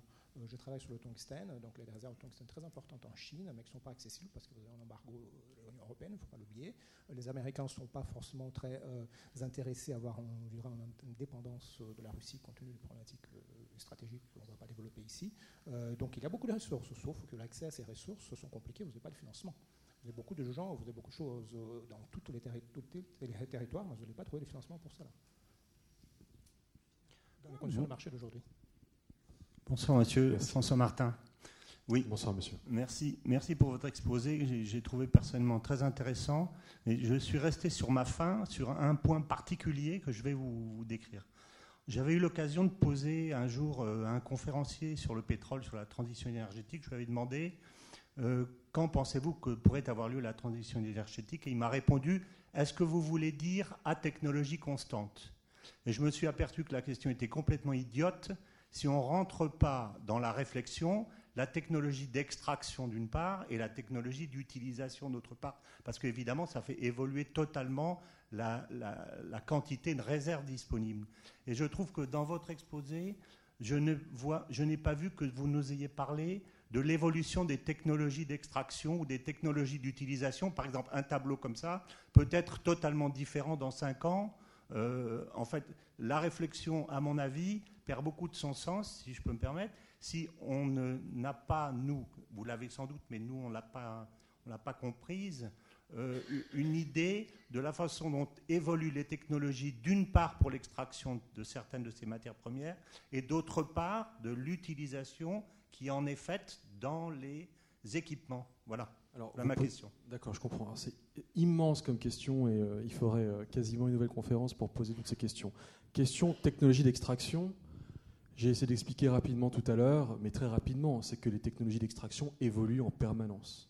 Donc de fait, des gisements qui sont absolument euh, euh, inintéressants aujourd'hui le seront demain, parce que même avec un taux, euh, un pourcentage très faible de, de, minerais, de cobalt par exemple, dans tel, dans tel gisement, et aujourd'hui ce n'est pas possible de l'exploiter à un coût acceptable, demain ce le sera. Et on est même capable aujourd'hui d'exploiter les rebuts Donc, euh, par exemple, au Congo-Kinshasa, on n'exploite pas des mines, on exploite des rebuts. Donc, des rebuts de la mine d'avant qui étaient considérés comme des déchets. Aujourd'hui, en fait, on trouve encore 2% de cobalt dans les, dans les rebuts. Donc, c'est vous dire que ces technologies-là, elles évoluent. Voilà. Et bien évidemment que cette carte va évoluer. C'est évident. Alors, de deux choses l'une. Ça fait quand même un certain temps qu'elle est comme ça, cette carte. Et depuis le temps qu'on parle, moi, ça fait dix ans quasiment que je m'intéresse à ça, ça n'a pas bougé. Le secteur minier, c'est très lent, c'est une tectonique des plaques qui est excessivement longue. Euh, ça ne veut pas dire qu'on ne verra pas, notamment, bon, comme c'est pas rare, c'est pas là, mais on ne voit pas le lithium qui va apparaître sur la carte, notamment l'Argentine qui a beaucoup d'ambition dans le lithium. Qu'est-ce qui peut bouger? On va voir, euh, ça va bouger au niveau de la RDC qui produit 64% du cobalt, mais aujourd'hui, euh, Musk, par exemple, est en train de dire je vais chercher mon cobalt au Canada, je vais chercher aux Philippines, donc on va voir effectivement d'autres États. Euh, c'est compliqué pour moi. On va voir la Guinée apparaître, on va voir des pays comme ça. Maintenant, c'est compliqué de vous dire qu'est-ce qui lancera compte tenu de la tectonique des plaques de ce monde-là, qui est très lente, ce qui lancera dans 20 ans. Et ce n'est pas dans 5 ou 7 ou 8 ans que ça aura changé. Donc on est quand même sur des, sur des, sur des équilibres qui sont relativement stables, compte tenu du temps qu'il faut pour ouvrir une mine. Entre le moment où on dit, tiens, il y a peut-être quelque chose là, et le premier coup de pioche, il peut se passer 10, 15, 20 ans. Voilà. Ensuite, sur les technologies qui sont les, les, les, utilisations en aval, vous posez une question passionnante parce que on vit dans un âge qui est absolument fabuleux où on valorise, et on a bien raison, la disruption, mais qu'est-ce que c'est compliqué chez les industriels d'être capable de prévoir ce qui va se passer? Ne serait-ce que de prévoir quel, quel, métal allons-nous recycler, par exemple?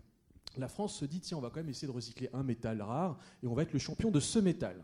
Mais quel métal choisir? Est-ce qu'il faut aller recycler le cobalt? Personne ne sait si dans 10 ans on utilisera encore du cobalt. Musk vient d'annoncer qu'il se passerait totalement de cobalt pour les batteries de ses voitures électriques. Et le cours du cobalt a acheté de 30% euh, ces, six derniers mois. Et puis, peut-être que demain ce sera autre chose. Et donc c'est excessivement difficile de voir en fait les, métaux dont on va avoir besoin. S'il y a trois ans, nous avait parlé de cobalt comme aujourd'hui, personne n'y aurait probablement cru, à part peut-être Glencore qui avait vu le coup avant tout le monde en RDC. Mais donc c'est vrai que j'ai du mal à vous répondre parce que euh, il faudrait peut-être d'ailleurs que vous me reposiez la question pour que je, sois à nouveau euh, réinspiré dans ma réponse. Mais euh, j'ai du mal à vous dire précisément comment les choses vont évoluer, pour quelle matière première, par rapport à quel usage. Il y a des technologies qui évoluent, par exemple la substitution peut évoluer. On est capable aujourd'hui de se passer de telle matière et de la remplacer par telle autre, et la dépendance bascule sur de nouveaux marchés. On voit venir ça par exemple sur le nickel qui va devenir de plus en plus important plutôt que le palladium ou le cobalt. c'est des choses qui évoluent. Après, euh, il y a aussi des constantes. Le cobalt, ça a toujours été stratégique. Dans les années 40, c'était stratégique en France pour les équipements militaires. Aujourd'hui, c'est stratégique pour d'autres applications. Et il est probable que demain, ça sera toujours aussi stratégique pour encore d'autres applications, je ne sais pas lesquelles. Je ne sais pas si je vous réponds, je ne suis pas un industriel non plus. ma, réponse est à moitié satisfaisante, j'imagine. Voilà, je, voilà un premier élément de réponse, et puis on peut en reparler si vous voulez. Bonjour, merci beaucoup pour votre brillante et très riche euh, présentation.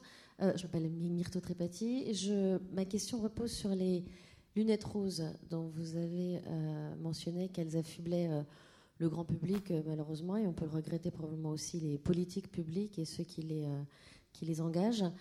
Ma question, c'est quand même que tous ces gens-là, ces lunettes roses, on ne peut pas forcément le leur reprocher. ils sont occupés ailleurs, leur expertise est ailleurs. nous y sommes tous passés dans cette salle probablement également.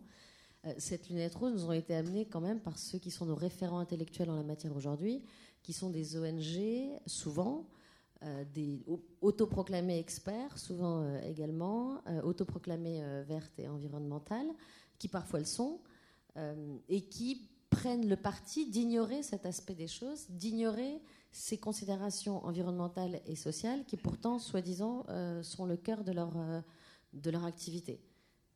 Comment est-ce qu'on explique ça et comment réorienter ces gens-là qui aujourd'hui sont les référents sur lesquels s'appuient les médias, les politiques et les gens euh, normaux comme nous.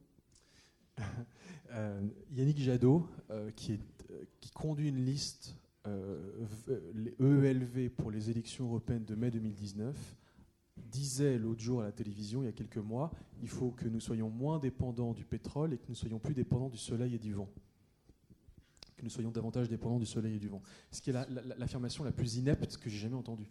parce qu'on ne va pas être dépendant du soleil et du vent, on va être dépendant des métaux rares qui sont nécessaires pour les technologies qui vont elles-mêmes utiliser euh, la force du vent et les rayons du soleil. Donc c'est typiquement le type de discours qui fait qu'effectivement il est impossible d'y voir clair.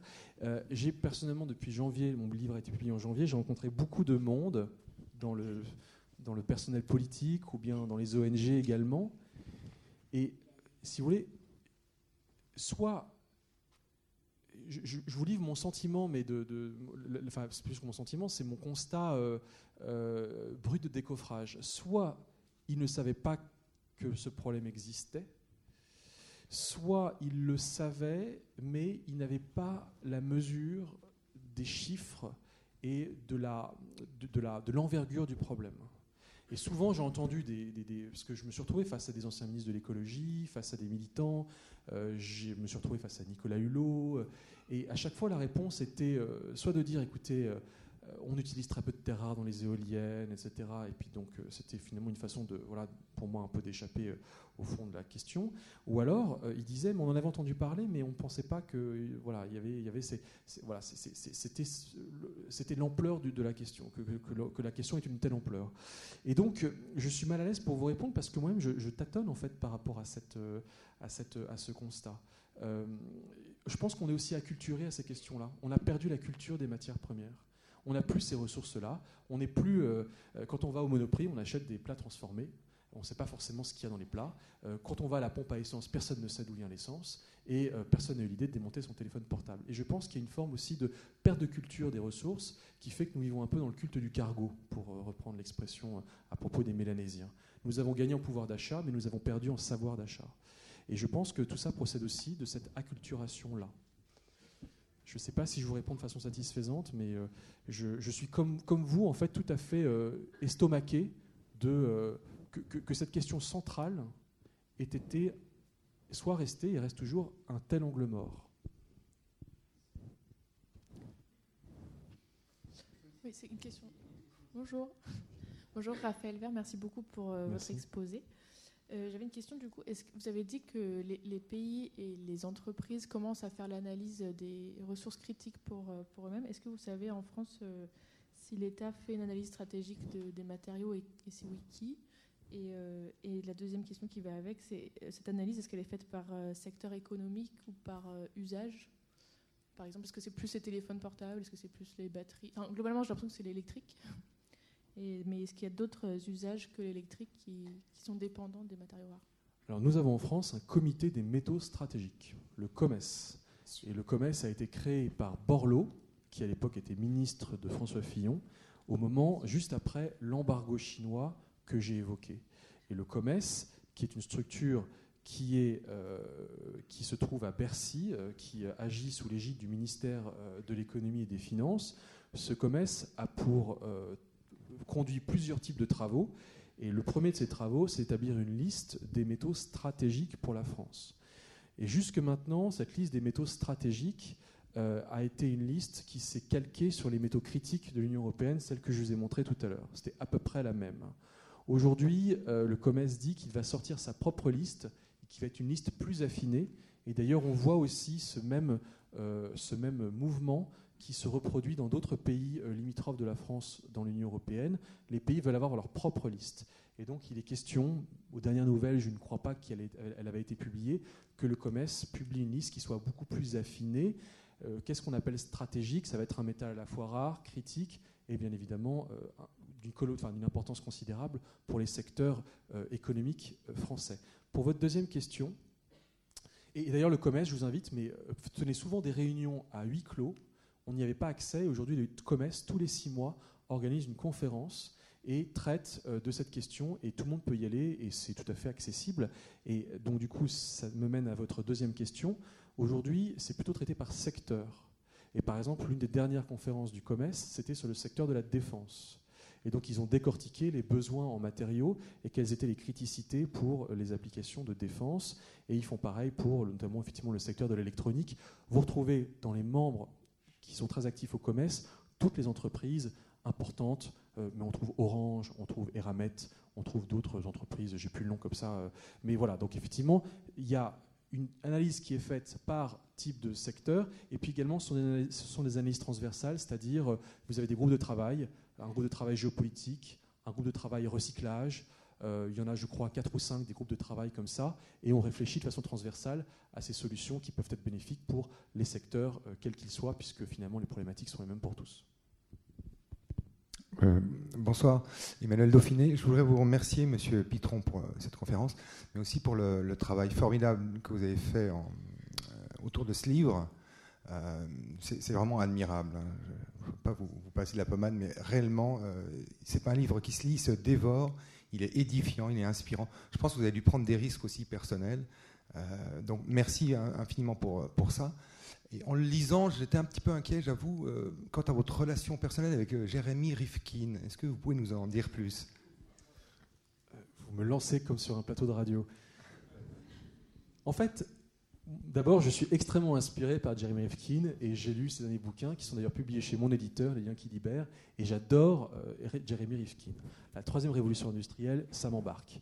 Euh, l'idée de la troisième révolution industrielle, c'est que eh bien, la fusion des technologies vertes euh, et des, technologies d'énergie et des technologies numériques vont permettre, vont, annoncent un nouvel âge d'abondance énergétique avec une plus grande sobriété. Son deuxième livre, qui s'appelle euh, le comment s'appelle le dernier livre, c'est le l'âge des communaux collaboratifs, la société du cours marginal zéro.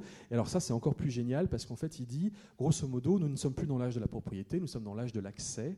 Et puisque Internet nous relie tous les uns les autres, eh bien, nous n'aurons plus besoin, en tant que consommateurs de voitures, d'acheter notre voiture.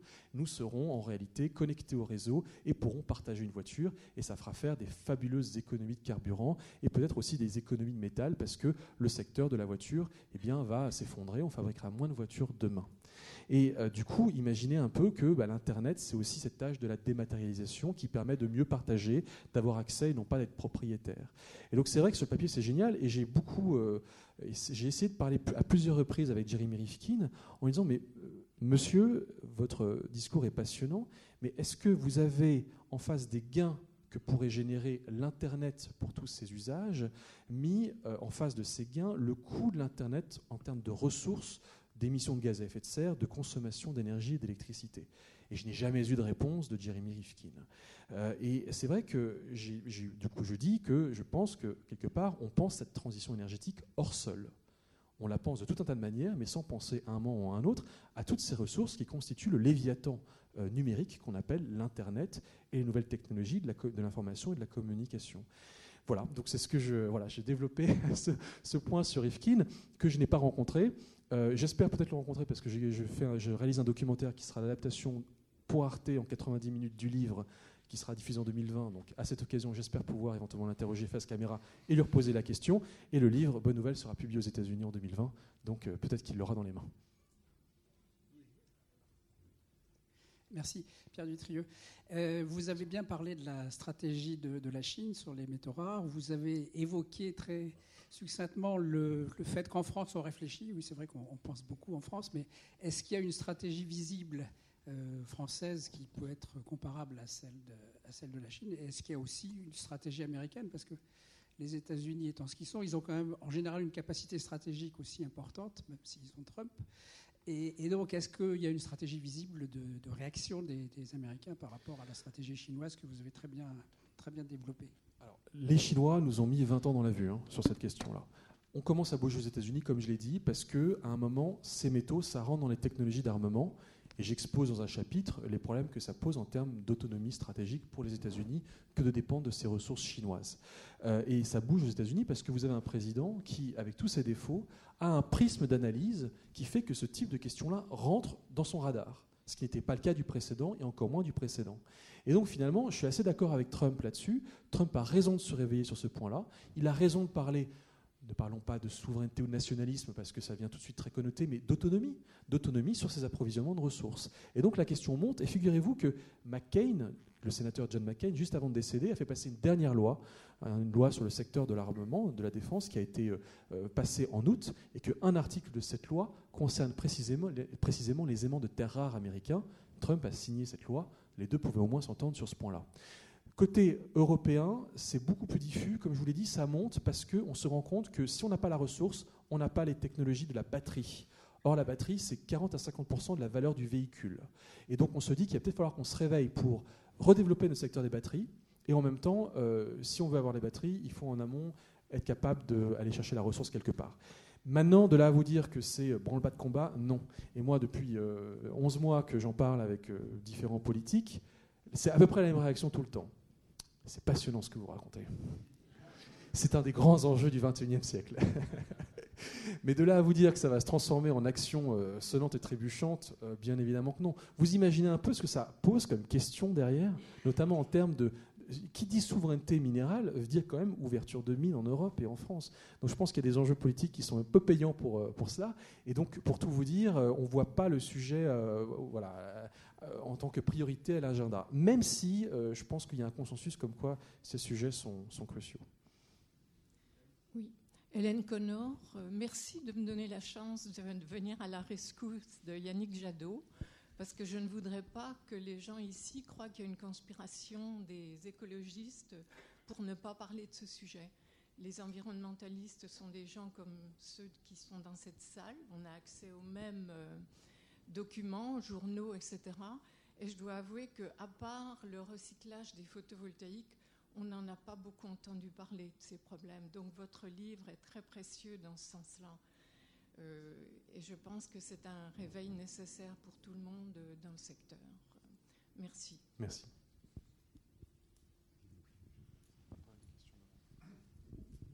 Oui, euh, je voulais savoir parmi cette liste de métaux, quel est pour vous celui qui est le plus humainement désastreux en termes d'extraction et, ou ceux? Moi, je vais vous parler de ce que j'ai vu, parce que euh, peut-être que je ne suis pas légitime sur ce que je n'ai pas vu, euh, mais c'est ça, ça. Voilà moi ce que j'ai vu. J'ai vu en fait les mines de terres rares euh, lourdes, mais j'ai pas vu assez les impacts. C'était dans le sud de la Chine et les mines de terres rares légères et notamment le néodyme. Le néodyme, c'est le métal que vous avez dans votre téléphone portable qui fait l'aimant, et c'est également le métal qui compose une grande partie des voitures électriques, du moteur des voitures électriques. Et là, effectivement, j'ai vu les impacts, euh, mais de mes yeux vus. Euh, j'ai réalisé un documentaire qui s'appelle La sale guerre des terres rares pour France 5, qui est regardable sur YouTube. Et euh, voilà, vous, voyez les impacts, c'est vraiment des, c'est lunaire en fait quand on, quand on est dans ces zones de raffinage là. Donc moi, c'est ce qui m'a le plus marqué. Je vais en RD Congo en février normalement. Alors on va voir ce que je, ce que je vais voir. Je m'attends pas à avoir des choses absolument euh, désastreuses autant qu'en Chine euh, dans le secteur du cobalt. Ce sont d'autres histoires parce que les Chinois sont très présents sur le secteur du cobalt. Ils n'ont pas de cobalt pour eux, mais donc ils achètent tout le cobalt congolais pour pouvoir sécuriser cette ressource indispensable pour les batteries. Je ne pense pas que je verrai ces mêmes impacts. Le lithium, c'est euh, de la consommation d'eau dans des zones qui sont très arides. Néanmoins, je ne pense pas qu'on soit bouleversé par les impacts environnementaux. Je ne pense pas que c'est ça qui nous saute aux yeux. Donc moi, voilà, je vous dirais les terres rares légères. Question, si si je peux me permettre. Je voudrais d'abord dire que je vous ai trouvé également euh, extrêmement brillant, hein, donc euh, bravo et merci beaucoup. Euh, je dis tout ça pour vous reprocher quand même un travers un peu français, si je peux me permettre, surtout qu'on est avec les anciens élèves d'HEC. Je trouve que vous parlez très peu des entreprises et du rôle un peu économique attendu et de l'investissement possible et des opportunités que ça pourrait générer en termes d'investissement. Quels sont aujourd'hui les grands acteurs euh, Parce que c'est vrai, vous parlez des pays, mais derrière, il y a quand même des entreprises, des groupes. Qui sont aujourd'hui les groupes qui en bénéficient le plus? Est-ce qu'il y a eu des investissements qui ont été réalisés dans ces domaines? En France, ailleurs Est-ce qu'il y a eu des fonds d'investissement plus ou moins spécialisés? Est-ce qu'il y a des valeurs boursières aujourd'hui qui sont portées par euh, les terres rares ou par les, euh, tout ce qui est éco-énergie en termes d'équipement? Voilà, tout ce chapitre économique qui manque un peu, que je ne vois pas, parce que vous parlez des pays, mais les pays ne sont plus acteurs aujourd'hui de l'économie mondiale. Les pays ne sont malheureusement ou heureusement, je ne sais pas, enfin je veux dire, je ne veux pas prendre de, de, travers politique dans le sujet, mais c'est quand même avant tout des entreprises et des groupes industriels qui, font ça. Et, si vous aviez des, des, noms, des indications sur ce qui se passe là-dessus, ça serait intéressant. Voilà, merci bien. Merci. Alors, euh, parce que votre question, en fait, elle se décline euh, en plusieurs euh, réponses, selon qu'on parle du secteur minier, du secteur du recyclage, du secteur des nouveaux matériaux, etc. Dans le secteur minier, en France, on a Eramet et Orano. Ce sont les deux groupes qui, qui sont aujourd'hui des groupes miniers. Pour le reste, En Europe, je ne les connais pas tous, mais c'est très faible en fait. On a très peu d'acteurs miniers. Euh, quand moi je me suis rendu en Amérique latine avec la Commission européenne pour un sommet sur les métaux rares, parce que les Européens veulent acheter leurs métaux rares aux, Sud-Américains, on ne vient pas avec nos entreprises minières européennes, il n'y en a pas, ou elles ne sont pas assez euh, de taille considérable, euh, suffisamment fortes pour pouvoir investir dans ce secteur-là. On vient avec des acteurs économiques qui développent notamment des technologies de smart mining, par exemple qui développe ce qu'on appelle la mine connectée. Euh, je me méfie un peu de tout ça, mais l'idée c'est euh, on va utiliser des ballons dirigeables pour faire de l'exploration, ça permettra d'avoir un impact moindre sur l'environnement. On va développer également des technologies de, de, scanner du sol euh, de façon à pouvoir, juste sur une radiographie du sol, je ne pense pas que le mot radiographie soit exact, être capable de déterminer qu'est-ce qui va exactement pouvoir, quel, métal s'y trouve, est-ce que la, la, densité est suffisante, le mot densité n'est pas le bon, pardon, mais est-ce qu'il y a un gisement potentiellement exploitable, Donc euh, on est, nous, en Europe et en France, en train davantage de développer en fait ces technologies de la mine, mais à l'appui, en fait, ou à vendre à, une, junior ou à, un gros groupe minier, mais ces groupes miniers sont canadiens, ils sont australiens, mais ils ne sont pas vraiment européens. Et a fortiori à peine français. Et encore une fois, Eramet et Orano, c'est vraiment presque rien euh, euh, en termes de, par rapport à, par rapport à, Rio Tinto ou, euh, ou d'autres groupes comme cela ou BHP. Donc ensuite, on peut basculer sur d'autres secteurs. vous avez quand même des groupes, parce que je n'ai pas mentionné Imeris. Imeris est un groupe, un acteur qui fabrique des nouveaux matériaux, notamment à base de graphite, et ils ont leur mine de graphite, et c'est un groupe qui a ses propres mines et qui en même temps développe ces matériaux, donc il y a une chaîne qui est intégrée, et ça leur permet d'avoir un peu plus de, visibilité stratégique. Et puis, euh, je peux vous parler en un mot du recyclage, par exemple, mais aujourd'hui, le grand enjeu, ça va être celui du recyclage. Qu'est-ce qu'on fait aujourd'hui pour recycler tous ces matériaux et pour être capable de les réutiliser? Les Allemands sont très forts, les Belges sont très forts, Umicore par exemple, qui est un géant du recyclage. En France, vous avez plusieurs groupes, et il y en a un qui me pend la langue, donc qui va me revenir, qui se trouve au Havre, euh, qui euh, est capable de. Vous avez aussi Terra Nova, qui est un groupe qui recycle les cartes puces par exemple, et vous avez un savoir-faire en matière de recyclage qui est réel en France. Simplement, ce qui manque souvent, en fait, c'est l'investissement pour pouvoir développer euh, euh, pour pouvoir développer ce secteur-là. Et je sais que le secteur du recyclage se plaint, beaucoup de l'absence des fonds d'investissement euh, dans ce secteur. Il n'y a pas ou peu de capital euh, investissement dans le secteur des nouveaux matériaux, du recyclage. J'ai pu organiser une conférence au CESE sur cette question-là, et on a fait venir un fonds d'investissement français qui, qui gère un, portefeuille extrêmement limité finalement, et qui en réalité a fait plutôt déprimer tout le monde à l'occasion de cette conférence parce que eh bien, des, professionnels du secteur de nouveaux matériaux voulaient voir dans quelle mesure est-ce qu'ils pouvaient obtenir un, financement. Et ces financements sont plutôt anglo-saxons ou chinois aujourd'hui. Pour 1 euro mis en France, c'est 10 dollars, c'était ça le ratio hein, euh, que les Américains peuvent mettre. Donc euh, voilà, voilà ce que j'ai pu également constater. Il y avait un dernier mot que je voulais vous dire, c'était sur euh, quelque chose du secteur économique. Oui, pardon, les investisseurs s'y intéressent.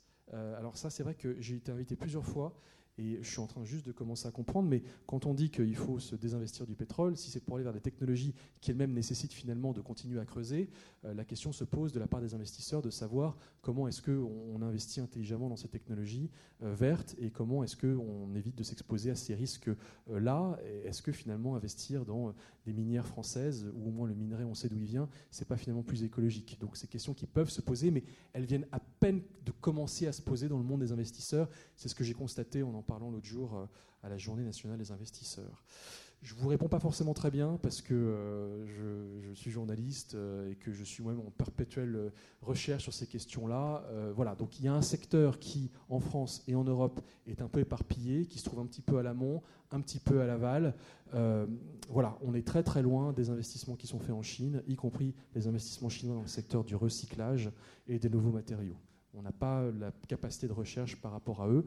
L'Union européenne pousse énormément. H2020 euh, a débloqué des centaines de millions d'euros pour être capable, pour que la France soit capable notamment, mais les pays européens soient capables d'innover dans ces secteurs des nouveaux matériaux, par exemple. Une dernière question, Pierre-Yves?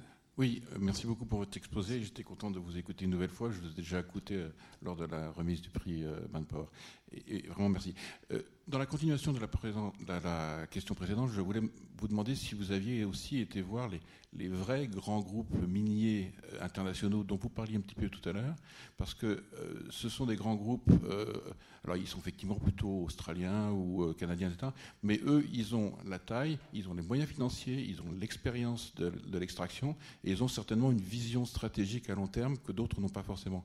Est-ce que vous savez comment eux, ils voient les choses? Poser une colle. D'abord, ceux que j'ai d'abord, j'ai quasiment pas réussi à les voir. Les quelques euh, minières qui extraient des terres rares, notamment parce que ça a vraiment été mon focus, sont quasiment inapprochables. Et c'est vrai que comme ce, sont des toutes petites quantités de minerais, en fait, on est sur des, sur des juniors plutôt ou des, entreprises qui sont d'une taille infiniment moins euh, grande que les, euh, que, les, que les grandes minières que vous mentionniez.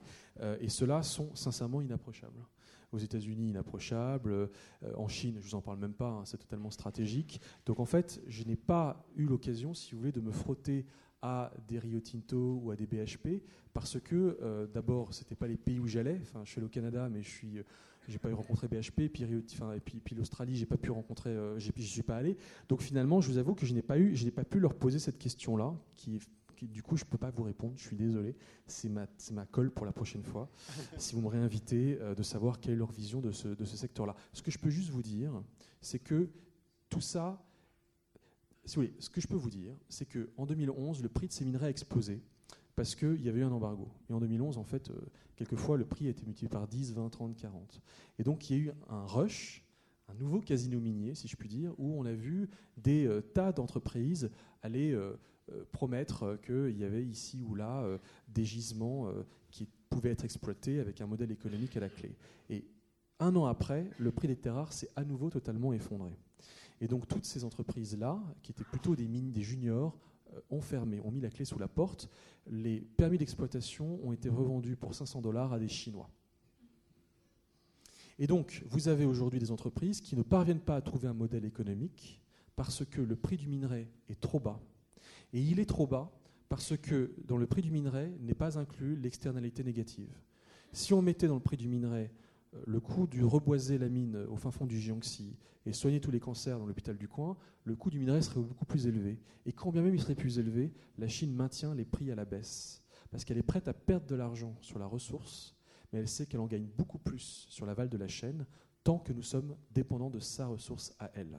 Et donc dans ce contexte-là, où tout le monde voit bien que la Chine manipule les prix, c'est excessivement complexe pour les industriels de se positionner sur une logique capitalistique, alors qu'en face, il n'y a pas de logique capitalistique sur ce secteur minier. Alors il faudrait trouver des, solutions d'ouvrir des mines, on appelle ça, je crois, back and stop, donc on ouvre une mine, on la met totalement à l'arrêt, et on est capable de relancer les, les exploitations, les opérations, dès que le prix du minerai devient à nouveau rentable.